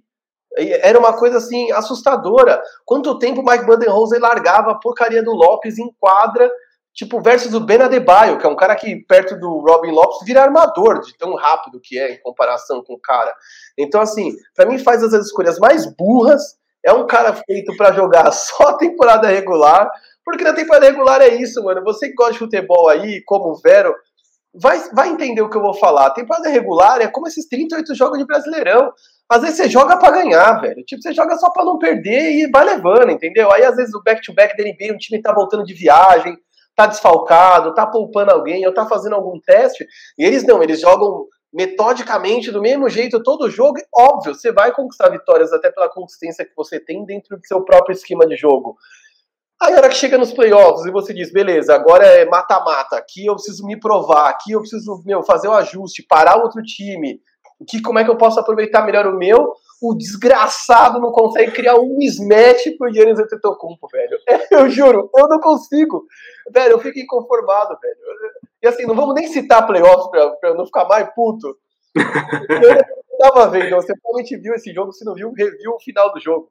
Brooklyn Nets e Milwaukee Bucks, que ele cobra um lateral. A jogada que ele desenhou brilhantemente depois do timeout foi jogar a bola no Chris Middleton numa dupla marcação o Giannis Antetokounmpo estava na quadra de defesa, por algum milagre o cara dispara correndo quando ele vê o lateral, entra no garrafão, não recebe o passe, e o Chris Middleton dá um fadeaway de três, quase caindo fora da quadra, marcado por dois. Caras, óbvio, não acerta e o time perde. Cara, pra mim aquilo é tipo, o americano fala aí na nutshell, né? Tipo, era, sei lá, era, era o Bucks em É o puro suco, é o puro é. suco do Milwaukee Bucks. O puro suco é a melhor expressão, velho. O puro suco é melhor que nutshell, é, é puro suco. o Milwaukee Bucks. É um time sem criatividade para fechar jogo, com um técnico duro, inflexível, que é um cara que se conseguir ganhar o jogo no terceiro ou quarto, beleza. Mas se ficar para os últimos momentos, para um clutch time, ele precisar fazer algum ajuste, mano, esquece. E isso passa muito pelo Giannis, né? A gente falou que precisava de um closer, né? Precisava de um matador de bola no, no time do, dos Bucks, o que seria o Chris Middleton, mas é difícil você esperar que o MVP precise de alguém para fechar os jogos para ele, né? Como é difícil você ser um cara limitado, né? Você ser um cara que só tem a infiltração. O Giannis até desenvolveu um arremesso de três minimamente competente nos últimos anos, mas que obviamente não é, não é, não é frutífero ali no, no na hora de fechar o jogo. É, vai, vai, cara, é o que eu falei, esse ano tá mais difícil ainda, e se eles não chegarem, cara, vai ficar feio. Vai ficar bem se eles não chegarem numa final de conferência. E aí, na verdade, eu quero só dizer pra galera que às vezes a galera vai dizer, ah, pô, mas o Yannis assinou a longo prazo, ele vai ficar. Cara, o Yannis foi honesto e foi gentil com o time que acreditou nele quando ninguém mais acreditou. Ele lá, imigrante, vindo da Grécia, sem documento. Quem nunca ouviu, ouça esse podcast. Se não me engano, esse podcast é do Brian Windhorst, que eu tô falando. É, são três episódios em que ele conta a narrativa, toda a narrativa por trás do draft do Yannis. E, meu, o fato dele não ter passaporte, ter trabalhado nas ruas, vendendo coisa em semáforo, quer dizer, é uma história bonita, ok, os caras acreditaram nele. Mas, esses caras também não querem ficar perdendo para sempre, sabe? E fatalmente esse time vai implodir em algum momento, porque já comprometeu o seu futuro para trazer o Drew Holiday. Não tem mais pique de draft para tipo trocar pique por pique e de repente ah não, vamos descolar um cara no draft que resolva um problema pontual que a gente tem. Não, eles não têm mais isso. Então, de verdade, para mim, eles estão bem na merda. Eu fico falando do Mike Budenholzer aqui, mas é porque, entre outras coisas, a gente sabe que é mais fácil mexer no técnico do que mexer em jogador, né? Então, a gente sabe o que diferença faz com uma troca de técnico quando você vê um Atlanta Hawks que estava lá no fundo do poço, brigando por mando de quadra no leste, quando você troca do Lloyd Pierce pelo Nate McMillan. Filho de Nate McMillan, injustiçadíssimo no Indiana Pacers, Nate McMillan. Não, injustiçado é pouco. Os caras renovaram o contrato do cara num dia, um mês depois mandaram ele embora. Cara, não tem como. É, e olha como tá voando agora o Indiana Pacers, né? Tá brigando lá em cima agora. A culpa era dele, né? Isso porque pegaram o Kyrie Levert, né, velho? Quer dizer, trouxeram um cara jovem num contrato amigável e o time não vai, não vai, não tem jeito, não vai. E aí vamos falar aqui de um time que eu particularmente gosto demais. De verdade, eu já brinquei, fiz um, fiz um IGTV só sobre eles, disse que pareciam uma evolução de vários times que eu gosto, o San Antonio Spurs incluso, coletivo, divide bola, passe extra, mete muita bola de três e está em segundo lugar, melhor ataque da NBA, segundo lugar, melhor defesa da NBA. É uma estatística bizarra, e aí eu queria que você, velho, me dissesse, e esse jazz é de verdade ou é de mentirinha? Ah, meu Deus do céu. É, a gente fez a curadoria aí do podcast, né? A gente troca ideias antes de fazer o, de fazer de gravar. E engraçado como até a gente pesquisando, as nossas fontes também tiveram dificuldade de encontrar uma defesa, uma, uma dificuldade, uma defasagem nesse Utah Jazz. Até os erros deles, você fala, ah, qual que é o pior defeito deles? É, é um pouquinho que ele desperdiça de bola. E é uma coisa totalmente natural eles desperdiçarem bola, porque são times que movimentam muito bola, né?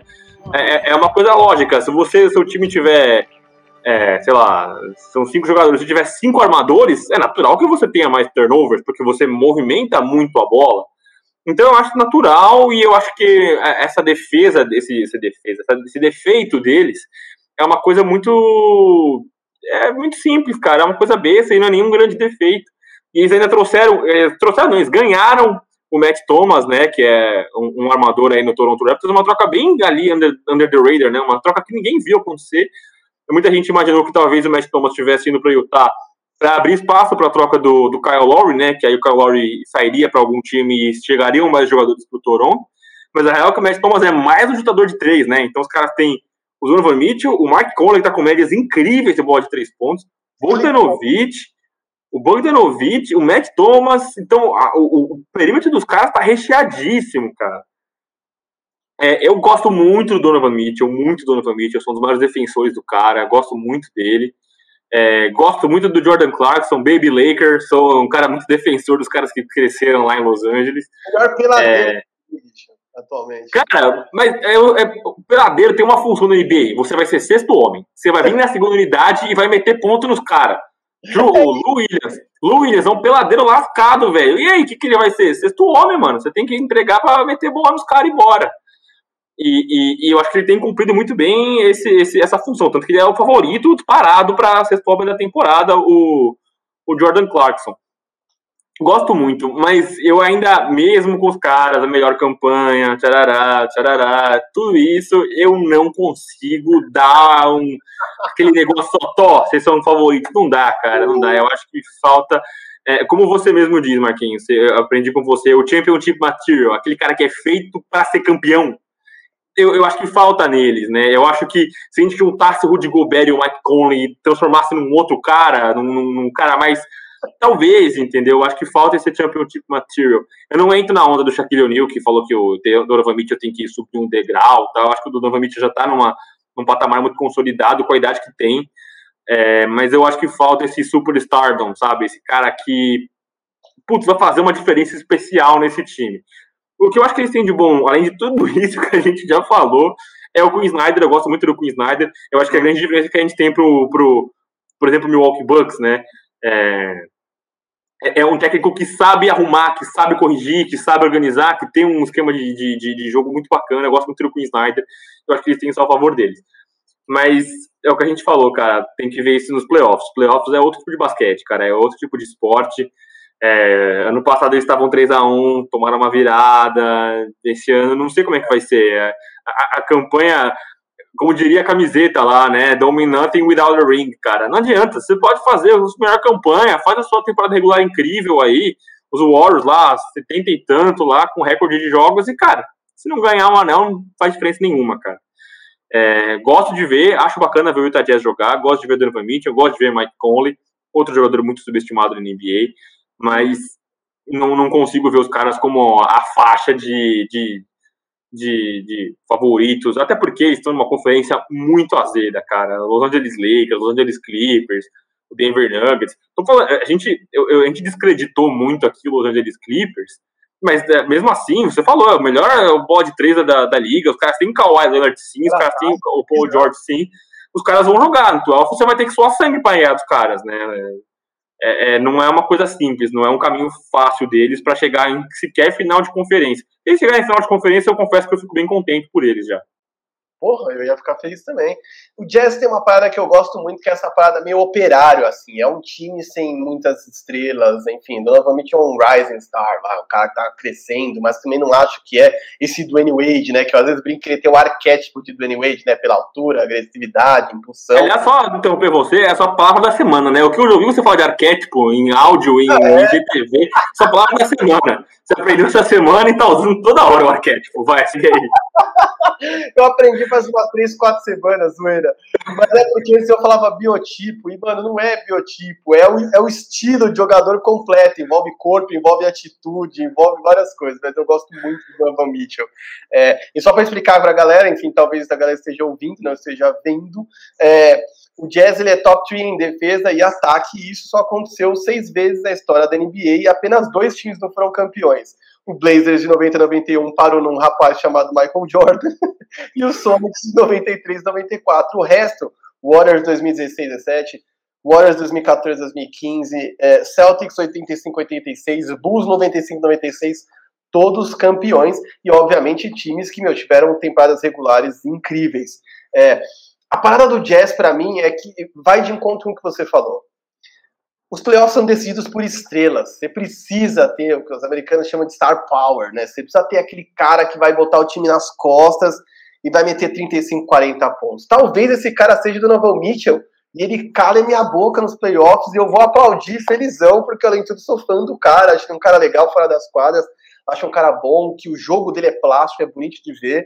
Mas eu realmente não sei se ele tem essa pegada. Então fica muito na minha cabeça assim, quando a coisa apertar, quando essa bola de três que tá caindo num volume absurdo, num aproveitamento absurdo não cair, como que eles vão furar as defesas? Como que eles vão criar é, espaços para atacar? Por quê? O Jazz, o único problema que a galera fuçou, fuçou, especialista gringo achou é eles forçam um pouco os turnovers dos outros times, né? Porque eles são uma defesa não diria passiva, mas são uma defesa que respeita a formação e os espaços. Não são caras que apostam tanto nessa coisa de desviar passe, roubar bola. Poucas vezes alguém aposta no movimento que, enfim, tira a formação da, da, da defesa do ideal. É, e aí, enfim, isso é um detalhe do detalhe, mas que muita gente acha que pode ser grande nos playoffs, e talvez seja mesmo, porque você precisa tirar o outro time da zona de conforto. Não sei o quanto você só manter sua posição vai ser o bastante contra um outro time que te agredir, que impedir que essa bola de três caia. Então, é, é, aí que reside a minha dúvida. E aqui é muito mais um trabalho de botar defeito num puta trampo que o Snyder tem fazendo, do que exatamente, claramente, há um problema com esse time. Não há problema algum com esse time atualmente. E eu espero que eles voem nos playoffs. Até porque esse Jazz está fazendo uma coisa, velho, que o Spurs fez quando tomou aquela bola do Ray Allen, perdeu aquele campeonato que estava ganho para o Miami Heat e volta para o ano seguinte para ser campeão, porque joga como se tivesse uma missão. Tipo, cara, eu vou provar que aquilo que aconteceu foi um acaso e eu merecia ter aquela porra daquele anel. Então, assim, eu não duvido nada que o Jazz entre eles e o Donovan Mitchell, que perdeu a última bola, deva ficar sonhando com aquela bola caindo contra o Nuggets. Ou o Conley também, tipo, ficam pensando, cara, Aliás, é o Conley, né? Porque o Conley arremessa do outro lado e o Donovan Mitchell cai para trás desse lado. Eles ficam sonhando com aquela bola caindo.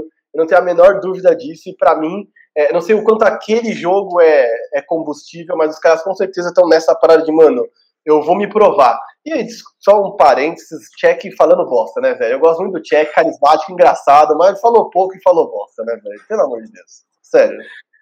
Não dá, não dá pra meter esse louco pra cima de um cara que ainda é uma estrela em ascensão. Quantos anos o Donovan Mitchell tem de NBA para ele me dizer que o cara não tem o que é necessário para atingir o próximo nível? Ah, mano, o cara é só o principal jogador do time que tem a melhor campanha na NBA. Você vai falar que o cara não tem, não é estrela. Eu até acho, cara, que falta. Sabe o que eu acho que falta no Van Falta vaidade nele, cara. Ao mesmo tempo que eu acho muito bonito, como ele não tem essa vaidade de ser a estrela, ele é um cara muito altruísta, né? Você vê que ele é um cara que ele não faz questão de. Todo mundo sabe que ele é o cara do Utah Jazz. Mas ele não é o cara que fala, não, eu sou, eu sou, eu sou o cara do Utah Jazz como é, por exemplo, o Damian Lillard no Portland Trail Blazers. Eu não estou comparando, obviamente, o Damian Lillard está em, outro, tá em outro patamar, mas é, não é esse cara, ele não faz a questão de ser. E às vezes eu acho que falta talvez um pouquinho para ele essa vaidade, entendeu? Essa, esse, esse é, acho bonito a falta de vaidade, mas eu acho que falta vaidade para ele, para talvez dar esse passinho a mais. Mas eu acho que é absolutamente incabível você cobrar isso dele. Não, e faz todo sentido. Eu acho que faz muito sentido você estar tá falando da vaidade, porque o time automaticamente tem que reconhecer nele também o cara que é meio que o salvador, entendeu? Para esse star power mesmo, na hora que o bagulho apertar, a gente sabe que é nesse cara que a gente tem que dar a bola. Porque um cara só não vai vencer. Mas em determinado momento, puta, tá perdendo por 10 pontos, precisamos abrir uma distância, jogo apertado no fim, tem que ter o cara que você pode contar. E aí, enfim, vamos falar de um cara aqui que é jovem estrela, mas que eu acho que tem essa vaidade. Vamos falar de Devin Booker e Phoenix Suns, que é um time que me agrada muito em vários sentidos, mas me desagrada muito em outros sentidos. A gente vai ter umas números estatísticas aqui bem engraçados para citar, porque é um time que, assim, é muito engraçado como às vezes na NBA, por isso que eu gosto de pegar a estatística, para contextualizar. Ela não pode ser uma parada solta. Você não pode ficar regurgitando número durante um, uma transmissão e achar que isso é uma boa transmissão. Não é isso. Mas às vezes um pequeno sintoma, né? Um bagulho meio médico, meio CSI, meio house, te entrega um problema do time. O Suns é um time que aproveita 83% dos lances livres, mas ainda assim, um dos maiores problemas desse Suns está na linha do lance livre. Quer dizer, é um time que agride pouco a cesta. É um time que, em média, os jogadores cobram apenas 2,6 lances livres por jogo. Um DeAndre Ayton, que é pivô, pelo amor de Deus, faz o trampo sujo. E ele faz o trampo sujo mesmo, porque ele não é um cara que sabe arremessar, não é um cara que espaça a quadra. É um cara que pega a rebote e dá na mão do Chris Paul ou do Devin Booker para tentar uma ou, ou ofensivo, né, para dar uma nova chance para a equipe, ou na defesa para puxar um contra-ataque. É um cara incapaz de fazer qualquer outra coisa até agora nesse momento da carreira dele. E o cara arremessa menos de dois lances por jogo, cara. É, é, muita falta de agressividade, é muita falta, sabe, de huevos rancheiros, como você gosta de falar. falta uma agressividade nesse time, de bater para dentro, de chamar uma falta. Cara, como pode, né, meu? O Santos está voando no Oeste, mas desses times que a gente elencou aqui como favoritos ao título nesse exato momento, talvez seja o menos favorito de todos para mim, independente de onde ele está na conferência. É, eu completamente concordo com você, tanto que eu fui muito mais cru na forma como eu tratei o Phoenix Suns antes da gente entrar no ar, né?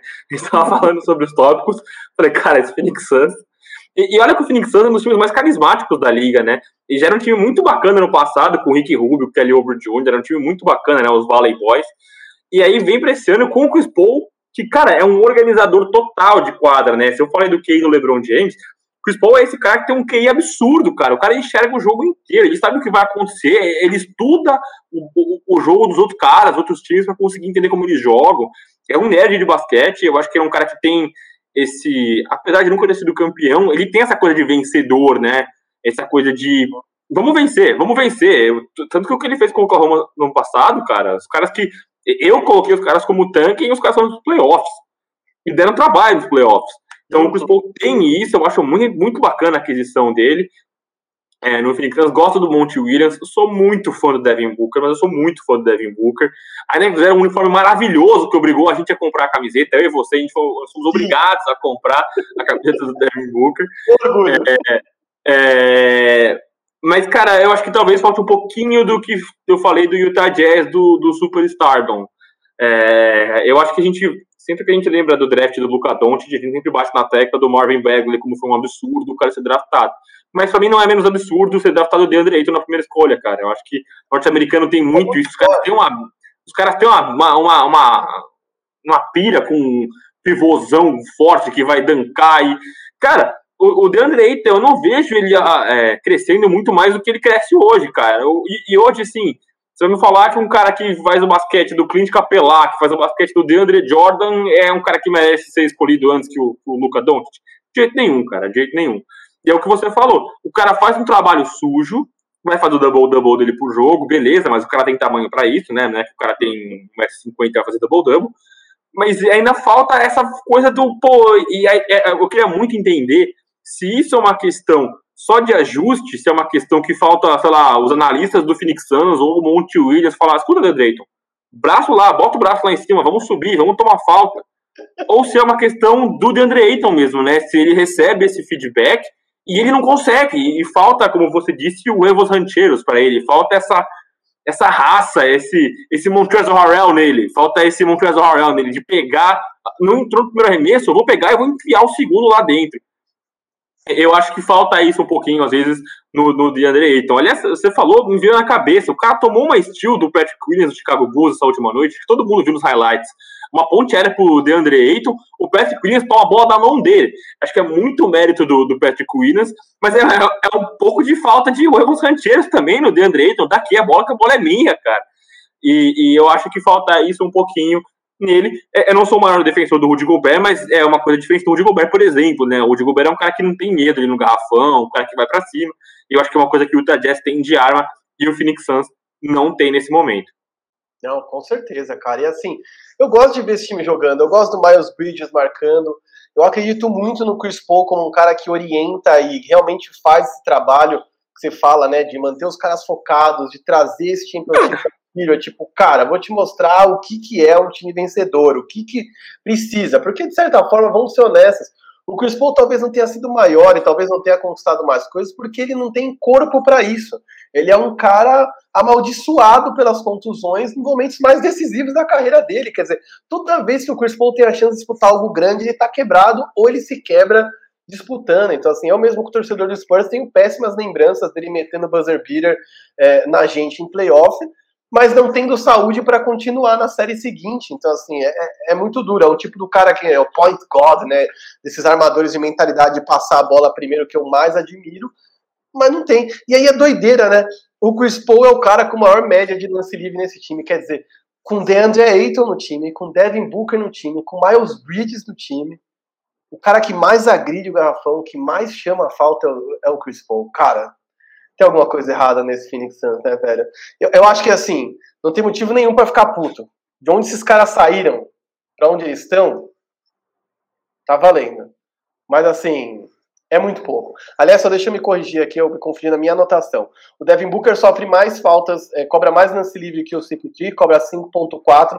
Mas vou ser honesto, eu acho que é muito mais porque é muito difícil parar o Devin Booker como scorer do que pela agressividade do Devin Booker, que não é um cara que infiltra com essa agressividade toda. Enfim, é, é um Exato cara... ontem, que ontem ele fez, fez duas bolas de três e fez mais de 40 pontos. Ontem ele infiltrou muito, mas uhum. espero que isso seja uma tônica, né? Não espero que isso seja uma, uma, um ponto fora da curva. É, até porque pra gente é muito legal fazer esse podcast e ver que haver uma mudança significativa, porque da mesma forma como a gente vê isso, o cara do The Ringer viu, do SB Nation, os, os, assistentes técnicos também tem que ver, né? O bom é que a gente aqui de arquiteto de obra pronta só olha e fala o que tá errado, ele é que vai buscar a solução. Mas aí, foda-se, é problema dos caras, não é problema meu. o que eu acho que é legal é a chegada do Torrey Craig, que é justamente um cara que você falou que o Denver perdeu e que eu acho que pode ser útil para eles lá. De novo, concordo totalmente com você. Agora, falamos dos oito times. De verdade, ninguém mudou de patamar. Concordo com você. É, e o Torrey Craig, eu acho que ele faz muito o que o, o, o, Michael Bridges faz, né? É um cara muito forte na defesa, vai tentar fechar seu perímetro, mas é um cara que não vai resolver nada. Ele vai meter a bolinha de três dele lá, mas não é um cara que vai sofrer mais lance livre, que vai mais pro lance livre. É, eu acho que não, não muda o patamar do Phoenix Suns de jeito nenhum. É, então, complexo isso, né, velho? Eu, eu acho muito louco que a gente pense que, apesar de não ter rolado exatamente tudo aquilo que a gente criou expectativa, as trocas foram boas, mas falta falta alguma coisa, assim. Eu, e isso é um assunto até que, enfim, eu não acho que é um tópico específico, acho que a gente pode passar por ano, por isso, pro próximo tema das movimentações que a gente gostaria de ter visto. Mas eu acho que a gente tem muita chance de ter um campeão que nunca foi campeão, né? Um cara inédito. É, se o LeBron James ou Anthony Davis não voltarem, porque, enfim, eu também acho que o Lakers é favorito. Mas tem muitos times para ser campeões inéditos, assim, mas eu realmente ainda acho que há mais perguntas que respostas no ar, pelo menos nesse momento da temporada. Não sei o que você acha. Sim, não, concordo com você. E é muito por conta do, do estilo de basquete dos, dos times, né? Pelo, é, essa temporada foi muito bagunçada, né? O tempo de descanso que os caras tiveram. É, a gente viu o Lakers e Miami Heat. O Miami Heat começou a jogar, parece que começou a jogar semana passada, porque tava sempre alguém machucado, protocolo de Covid. Então vai ser uma temporada muito complexa de você conseguir entender em que ponto que os caras estão. Qual que é a, o, o, a, a capacidade, o nível de bateria deles. Que eles estão afinados, não estão afinados. É, o Miami Heat é um, é um time que está sempre ali na beiradinha de jogar o play-in mas eu tenho total consciência de que os caras vão subir e vão chegar lá em cima. Assim como o New York Knicks e o Charlotte Hornets, que me perdoem meus amigos torcedores dos times, não vejo os caras brigando por mano de quadra, entendeu? Eu acho que o Knicks, a gente falou, se pegar play-in tem que comemorar muito, cara, porque, pô, da hora, pegou play-in, cara. Pode soltar fora. Mas, mas, não, vão, não vão pegar mano de quadra de jeito nenhum. O Charlotte Hornets também não. E eu acho que essa temporada tá muito bagunçada por conta disso. Eu acho que ficam as perguntas muito porque, por, por conta dos estilos de jogo, né? Esses, esses, esse basquete do Utah Jazz, que é um time que não se provou nos playoffs ainda, vai se provar nos playoffs. Esse Brooklyn Nets que vive de ataque, vai conseguir defender quando interessa. É, os Lakers, talvez, eu acho que muita gente coloca ele como os favoritos ainda, porque é um time que a gente já entendeu consegue fazer. É, eu acho que Dennis Schroeder, Montrezl Harrell, Andrew Drummond, essas peças que trocaram de um ano para o outro, elas não vão mudar totalmente a dinâmica do time quem tá lá a gente sabe o que, o que faz, que é o LeBron James e, e o Anthony Davis. Então a gente sabe o que os caras vão fazer. A pergunta dos Lakers é simples: se os caras vão estar saudáveis ou não. Acho que por isso que muita gente considera. Tão saudáveis são favoritos. Não, faz todo sentido, todo sentido. E aí, enfim, se a gente está falando aqui de trocas que não viraram a chavinha, né? O chavinha não, né? Mas o ponteiro ali. Não mexeu o ponteiro? Que movimentações a gente queria ter visto. Aliás, essa foi uma ideia excelente que você teve semana passada. E em cinco minutos a gente bolou uma troca que, para mim, porra, muda a história da parada. Cara, é, antes da gente falar sobre as trocas que a gente, as, as trocas que a gente queria que tivesse acontecido, eu só vou citar três trocas que aconteceram e eu acho muito legal da gente lembrar. Do Vucevic no Chicago Bulls, que eu acho que finalmente a gente vai ver o Chicago Bulls competitivo, eu acho que é o que precisava fazer tanto o Orlando Magic quanto o Chicago, gostei muito da troca. Uhum. É, tem a troca do Fournier pro Boston Celtics, que eu acho que é mais uma tranqueira. Nossa amiga Drica Marini que me perdoe, mas, putz, não que o cara seja ruim. O Fournier é um cara muito útil, mas tá longe de ser o que o Boston Celtics precisa, né? Nem, nem de perto o que, o que os caras é, precisam. E também o, o, Norman Powell no Portland Trail Blazers, que é mais um time que, assim, tá acabando. Desculpa, cara, você tem peça pra caramba pra acompanhar o Damian Lillard. E aí eu acho que a gente, eu dei a deixa perfeita. Vai, Vai, pode falar, sua troca, vai. Carl Anthony Towns por CJ McCollum. Puta Cara, que não, e essa troca aconteceu de uma forma muito maluca, né? Primeiro pedir desculpa pro nosso. Eu tô pedindo muito desculpa, né? Mas desculpa pro nosso amigo Kaique Lopreto, que é torcedor do Minnesota Timberwolves, um dos poucos torcedores do Minnesota Timberwolves que eu conheço. Essa troca começou porque a gente falou o, o Portland se reforçando e o que que falta ainda pros caras? E talvez faltasse uma super estrela do Damian Lillard, né? Talvez faltasse uma estrela mais sólida, né? O CJ McCollum, eu acho que ele é um cara que ocupa muito a mesma dimensão do Damian Lillard, né? Um scorer, um guard que vai é, é chegar, Falta mas talvez. Né? Oi? Falta complemento, né? Falta alguém do outro lado, né? Falta alguém para complementar. E a gente começou a pensar e a gente começou a bater cabeça sobre garrafão. E aí muita gente esperava uma troca e colocasse o Aaron Gordon no Portland, por exemplo. E a gente começou a bater cabeça, a gente até falou, pô, precisava de um cara com garrafão forte e tal. E aí eu, eu falei, pô, Carl Anthony Towns, cara, esse é o nome. Por que, que a gente chegou nisso? Porque, pô, o cara não aguenta mais perder em Minnesota. E, e o Minnesota parece que não tá indo para um vias competitivas, né? Os caras fizeram a panelinha deles lá com o DeAngelo Russell, que sempre quis jogar com o Carl Anthony Towns e tal. E o DeAngelo, cara, talvez ele seja é, é, é, é, a gente usou o nutshell, né? É a cápsula, é a cápsula de Derrick Rose. A gente vai viver de um flash dele. Eu, assim como falei do, do Jordan Clarkson, eu gosto de Angelo pela questão afetiva do Baby Lakers, né? Um cara que começou nos Lakers e tal. E é um cara que amadureceu, né? Ele era um cara muito imaturo, não só fora das quadras, como a gente já, tá, já sabe bastante. Mas ele é um cara imaturo dentro das quadras. Uhum. Ele amadureceu, mas a gente vai viver daquele D'Angelo Russell do Brooklyn Nets, a gente vai viver disso. E o cara nunca mais foi isso, né? Nem do Golden State Warriors. Tudo bem que é uma situação muito complexa no Golden State Warriors, porque ele não teve é, é, espaço, era um encaixe nada a ver. Todo mundo sabia que o D'Angelo Russell ia sair dali em algum momento. Mas no Minnesota o cara não conseguiu parar saudável e quando tá lá parece que não é aquela coisa, não parece que tá à vontade. Eu acho que faltou tempo para os caras jogarem juntos ainda mas eu acho que o Carl Anthony Towns é um cara que está ansiando por vencer, né? Assim como o, o Giannis, eu não vejo no Giannis aquele cara que se acomoda sendo o rei em Milwaukee.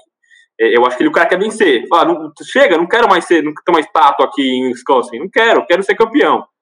E eu vejo isso um pouco no Towns também, né? Um cara que cresceu, que ganhou, e aí seria muito legal, né? Eu ficaria muito triste, muito triste pelo CJ McCollum tendo que catar cavaco lá no Minnesota Timberwolves. Mas talvez seja um restart para a franquia, né? Falar, cara, vamos se movimentar para ver se a gente consegue fazer um time mais decente. A gente não conseguiu. E aí seria finalmente um, um, um cara sólido. É... Esse superstar que a gente falou, né? Esse superstar para jogar ao lado do do Damian Lillard. E você foi cruel ainda, que você bolou mais uma opção de troca. Você falou na lata, mas você bolou mais uma. Exato. A minha segunda opção de troca envolvia. Peraí, que agora aqui tá um pouco mais lenta a coisa. Mas a minha segunda opção de troca envolvia CJ McCollum e Yusuf Nurkic por, é, se eu não me engano, aqui, é isso mesmo. É, o Anthony Edwards. Anthony Edwards. E, e aí, para minha surpresa, galera, salário bate, viu? bate o salário dos dois. Eu tô tentando só subir aqui para mostrar para vocês. Mas bate o salário tanto o CJ McCollum por Anthony Towns bate igual, quanto o CJ McCollum e Yusuf Nurkic e Anthony Towns e Anthony Edwards. É, eu só não queria entrar na pira da Trade Machine, né? A gente aposta muito na Trade Machine, a gente adora. Eu, se eu entrar na Trade Machine, eu fico lá até amanhã de manhã, porque eu começo a inventar um monte de coisa lá.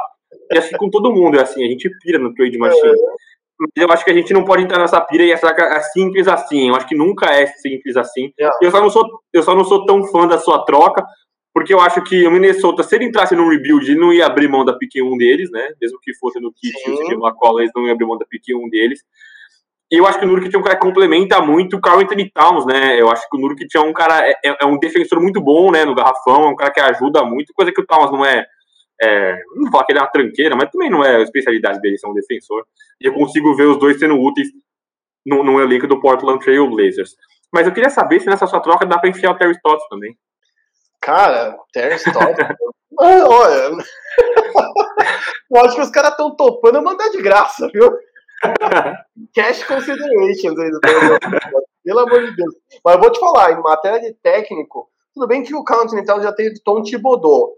Mas eu fiz um levantamento aqui, eu vou até dar uma olhada aqui, não vou mentir para vocês, estou lendo, porque eu levantei, eu levantei alguns números que são bem preocupantes. A gente estava falando aí de que o Anthony Towns não ser um cara exatamente acomodado, a gente vê ele muito desanimado, né? E é um cara que perdeu um monte de familiares por Covid, pegou Covid. Minnesota não é uma cidade feliz e contente, é um lugar, mano, frio. E eu nem sei o quanto ele tá se sentindo em casa, né? Semana passada é, ele jogou contra o Brooklyn Nets, foi a primeira pai, vez que o pai o viu jogar desde que a mãe faleceu. E eles são de New Jersey, ou seja, eu não sei o quanto a distância, a família e tudo mais é um problema, mas vamos lá. Então, Anthony Towns. Uh, ele tá com 25 anos, cara. Ele é muito novo. Muito novo. Ele tem um contrato de 5 anos, 158 milhões, que surpreendentemente acaba em 2023 2024 2024 ele já é unrestricted free agent, que é, que é aquele cara livre que pode assinar com quem ele quiser. O Minnesota pode até fazer uma proposta, mas terá que ser melhor, né? Enfim, não é aquela coisa se eu igualar, você fica. E o Carl Anthony Towns é um cara que só teve uma temporada positiva na carreira, velho. É muito dolorido isso, cara. É muito dolorido. A primeira temporada dele na NBA foi 2015, 2016 ele aproveitou apenas 35% dos jogos, né? Ele venceu 29, perderam 50, é, 53. 2016 17, ano seguinte, venceram 31 jogos, ou seja, com a entrada dele, o time não é que deu um salto de qualidade. 31 perdeu 51. Aí em 2017 18, que é o que eu sempre falo, esquece esse bagulho de tanking. O tanking funciona pra você pegar uma pique 1 de draft. Pegou um cara bom, você precisa encher o time de veterano e balancear para conseguir competir. 2017 18 é aquele time do Minnesota que tinha Thibodeau e tinha Taj Gibson, tinha Derrick Rose, tinha Jimmy Butler. Esse time fez 47 vitórias, 35 derrotas. É a única campanha vencedora que ele teve na carreira dele, 57% de aproveitamento, e eles morrem na primeira rodada do, dos playoffs para aquele Houston Rockets, tomam 4 a 1 e saem. Depois disso, Jimmy Butler vai embora, né, todas aquelas trocas. 2018-19, 36 vitórias, 46 derrotas. 2019-2020 piorou muito, 19 vitórias, 45 derrotas. E essa temporada eles estão 11 vitórias, 36 derrotas. Velho, o cara cansa, velho. E eu já tinha visto o Brian Horst falar isso. Talvez o Carlton Town seja o superstar mais quente das próximas free agencies, porque ele tá cansado de perder. E o Jay Williams meio que jogou um verde falando assim: olha, eu não me surpreenderia se o visse em Nova York, porque a família é de New Jersey, Nova York tá se tornando um lugar mais é, estável, né, cara, para trazer grandes estrelas. Então, assim, eu não sei se ele vai pro, pro, pro Blazers. É uma troca que eu gostaria de ver acontecendo, mas o que eu acho que é certo, talvez eu colocasse uma grana nisso, é Carl Anthony Towns não renova com o Timberwolves se não sair antes. É, e o, o, Towns, quando você falou da uma temporada positiva, na hora eu falei, Jimmy Butler, foi a única temporada que o Minnesota foi minimamente competitivo. E aí você dá uma coisa pro Towns que é muito interessante, né? Você deu o gostinho para ele o cara chegou nos playoffs, o cara jogou num time competitivo. E a gente lembra com muito, com muita, com muita risada, né, com muito humor da, da do episódio lá do, do Jimmy Butler tocando terror no treino do Timberwolves. A gente adora essa, esse momento. Eu, como fã do Jimmy Butler, uma, uma das coisas mais incríveis da NBA. O cara pegando os cara, os agüeiros lá, os boleiros, para jogar e ganhou os caras. E ele falou: dá aqui o Towns que eu vou marcar. E apesar que se eu estivesse no, no, ginásio, eu estaria torcendo por Jimmy Butler. Eu espero, cara, que isso tenha ligado uma chavinha na cabeça do Towns, cara. Eu espero muito que isso tenha mudado um interruptor na cabeça dele. E ele tenha falado, cara, não dá para ficar aqui perdendo pro resto da vida. Eu sou um cara talentoso, eu sou um cara capaz, eu tenho que querer vencer. Não basta só eu ficar aqui sendo o, franchise player. Não adianta só os caras botar um cartaz lá, Wolves e Lakers, e tá lá LeBron James e botar a minha foto do LeBron. Não, não é isso que é suficiente. Eu quero quero competir, cara, eu quero chegar lá em cima. Você falou do New York, cara, o técnico do, do Nova York Knicks, por acaso, é Tom Thibodeau, né? Que inclusive já treinou o Carl Anthony Towns. Exato. É, é muita especulação, cara. A gente queria, contanto que não mexa nos nossos times, nos meus Lakers e nos seus Lakers, é, é muito. É muito, é muito divertido esse mundo de trocas você ficar especulando e vendo onde que vai e quem vai. Eu confesso que, por mais que eu tenha algum carinho pelo Timberwolves e pelo meu amigo Kaique Lopreto, eu gostaria de ver o Carl Anthony Towns num ambiente competitivo novamente, né, em um lugar que ele pudesse ter os holofotes, para ver se ele realmente mudou essa chavinha como o Jimmy Butler teria feito. É, cara, é, é, é o que eu espero. O Carl Anthony Towns é muito bom, muito novo, já fez muita grana. Eu acho que agora é muito mais um lance dele provar para ele mesmo que ele pode jogar em alto nível para vencer, não só para encher um box score de estatística vazia, mas brigar por alguma coisa que importe. E eu não acho que isso vai acontecer tão cedo no Minnesota, que além de tudo está numa conferência oeste pesadíssima.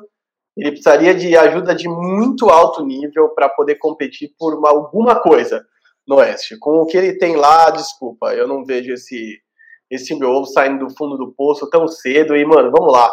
É triste, hein, velho? Porque às vezes o cara sai de uma faculdade como ele saiu grande, conquistou coisas ao longo da vida. Inegavelmente, esses caras geralmente têm uma jornada vencedora, né? Ganharam no, no, high school, ganharam no college. Aí você chega num time e você passa cinco anos, mano, só tomando sabugada. É, é um desânimo, é um banho de água fria, assim, noite após noite, né, cara? É muito isso aí. Espero que isso se reverta. Mas é isso, velho. Primeiro episódio do Big Two vai ficando por aqui. Por favor, suas considerações finais, suas arrobas, tudo que você faz aí, porque talvez aqui não sabe nem o que você faz. É, eu só queria colocar mais uma movimentação. Movimentações que a gente falou que a gente gostaria que acontecessem. É, a gente citou aqui todos os favoritos. Eu acho que teve gente nessa lista que não se mexeu e deveria ter se mexido. Por exemplo, Phoenix Suns. Por exemplo, Phoenix Suns. Eu acho que Phoenix Suns poderia ter ido atrás de alguém mais competitivo um nome que estava livre aí no mercado, o Lamarcus Aldridge, cara. Uhum. O Phoenix Suns já paquerou o Lamarcus Aldridge no passado, e eu acho que ele é um cara diferente que o Phoenix Suns não tem. É um cara que vai brigar no garrafão, e não é um cara reboteiro como que é o DeAndre Ayton, mas é um cara que vai brigar, vai bater lance livre, é um cara competente no lance livre. Eu acho que é uma movimentação interessante para fazer.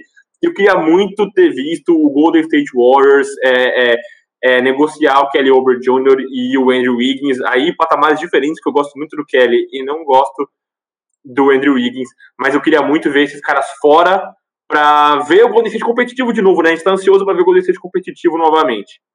Não, total. Eu, na verdade, assim, enfim, a gente até. Eu até encurtei aqui pra gente poder ir direto finalmente, mas se esse Warriors troca por Vucevic, por, por exemplo, é outro time. E é uma peça que poderia continuar no, no retorno do Clay Thompson. Então o céu seria o limite. É, eu, de verdade, acho que o Warriors sim podia ter sido mais agressivo. E não foi, né? Vai ficar com Andrew Wiggins lá, o Maple Mamba. E o menino Kelly Ruby Jr., que, que tem de bonito, tem de grosso nessa temporada. e tá complicado o negócio. Mas é isso, velho. Eu acho que fora Fora isso, do que a gente não falou aqui, eu só mencionaria é, Oladipo no Hit, que para mim foi uma adição interessante. E eu realmente espero que ajude o Hit a subir ainda mais nessa Conferência Leste. Sim, e aí já completando você o que você falou e já encerrando na minha parte, é, que a gente falou sobre preço, né? O Miami abriu mão de nada por Vitor Oladipo. Kelly, Kelly Olynyk lá e uns catados, os caras abriram mão de nada por Oladipo, e aí é, é um investimento, né? Porque o Oladipo quer ficar, o Oladipo sempre quis jogar em Miami, Miami despachou contratos gordos ali, né? O do Kelly Olynyk era um contrato bem gordo. O, o Oladipo querendo ficar em Miami permite que ele possa no ano que vem, ó, eu sinto ganhar um pouquinho menos para jogar aqui com vocês, que eu sempre quis e tal. Então, acho uma. uma o Pat Riley dando um, né, aulas, aulas cria, né? Masterclass do, do, do Pat Riley. E, mano, um prazerzaço fazer o um podcast com você. A gente que já gravou podcasts em áudio no WhatsApp várias vezes, a gente sempre troca ideia sobre isso. É, Exato. Eu acho que é, é, isso aqui é muito das da nossas conversas que a gente tinha na redação, né? A gente passava a madrugada sempre falando sobre é, é, o que a gente gosta tanto que é o basquete. Espero que o pessoal tenha curtido e que acompanhe a gente. É, eu no, no, Twitter, que é um isolativo, é o G Veronese, né? Arroba G Veronese. Para quem está no YouTube está enxergando aí, quem estiver no Twitter, no, no, podcast, é só procurar lá. E toda semana tem um podcast que eu não falo, mas produzo com o Guilherme Giovannoni e o Gustavo Hoffman lá nos canais ESPN, espn.com.br NBA e no seu agregador de podcast favorito. É isso, mano. Eu sigo aqui no área restritiva, algumas participações no Live Basketball, na tábua com Yuri Fonseca, arroba Marquinhos984, procurem aí. É, do lado da minha arroba, para quem tá vendo no YouTube, tem arroba Trindade Imports, que é o cara Wesley, gente boníssima, que ajuda a gente a adquirir essas camisetas iradas por preços honestos. Então, a gente tem The Valley, né, do Phoenix Suns, eu tenho La Fiesta do Spurs, Vice Edition do Miami, e tudo graças à Trindade Imports, então procurem, é muito bacana, é, recomendo. A galera vive me procurando nos, na DM, porra, onde você arrumou? Eu sempre passo o contato. Se você tem vontade, por favor, manda na DM que eu mando o contato do cara, beleza? E é isso, gente. Brigadão. Terça ou quarta-feira a gente já grava de novo, quer dizer que quarta ou quinta-feira já tem episódio novo do Big Two, beleza? Até! Alô!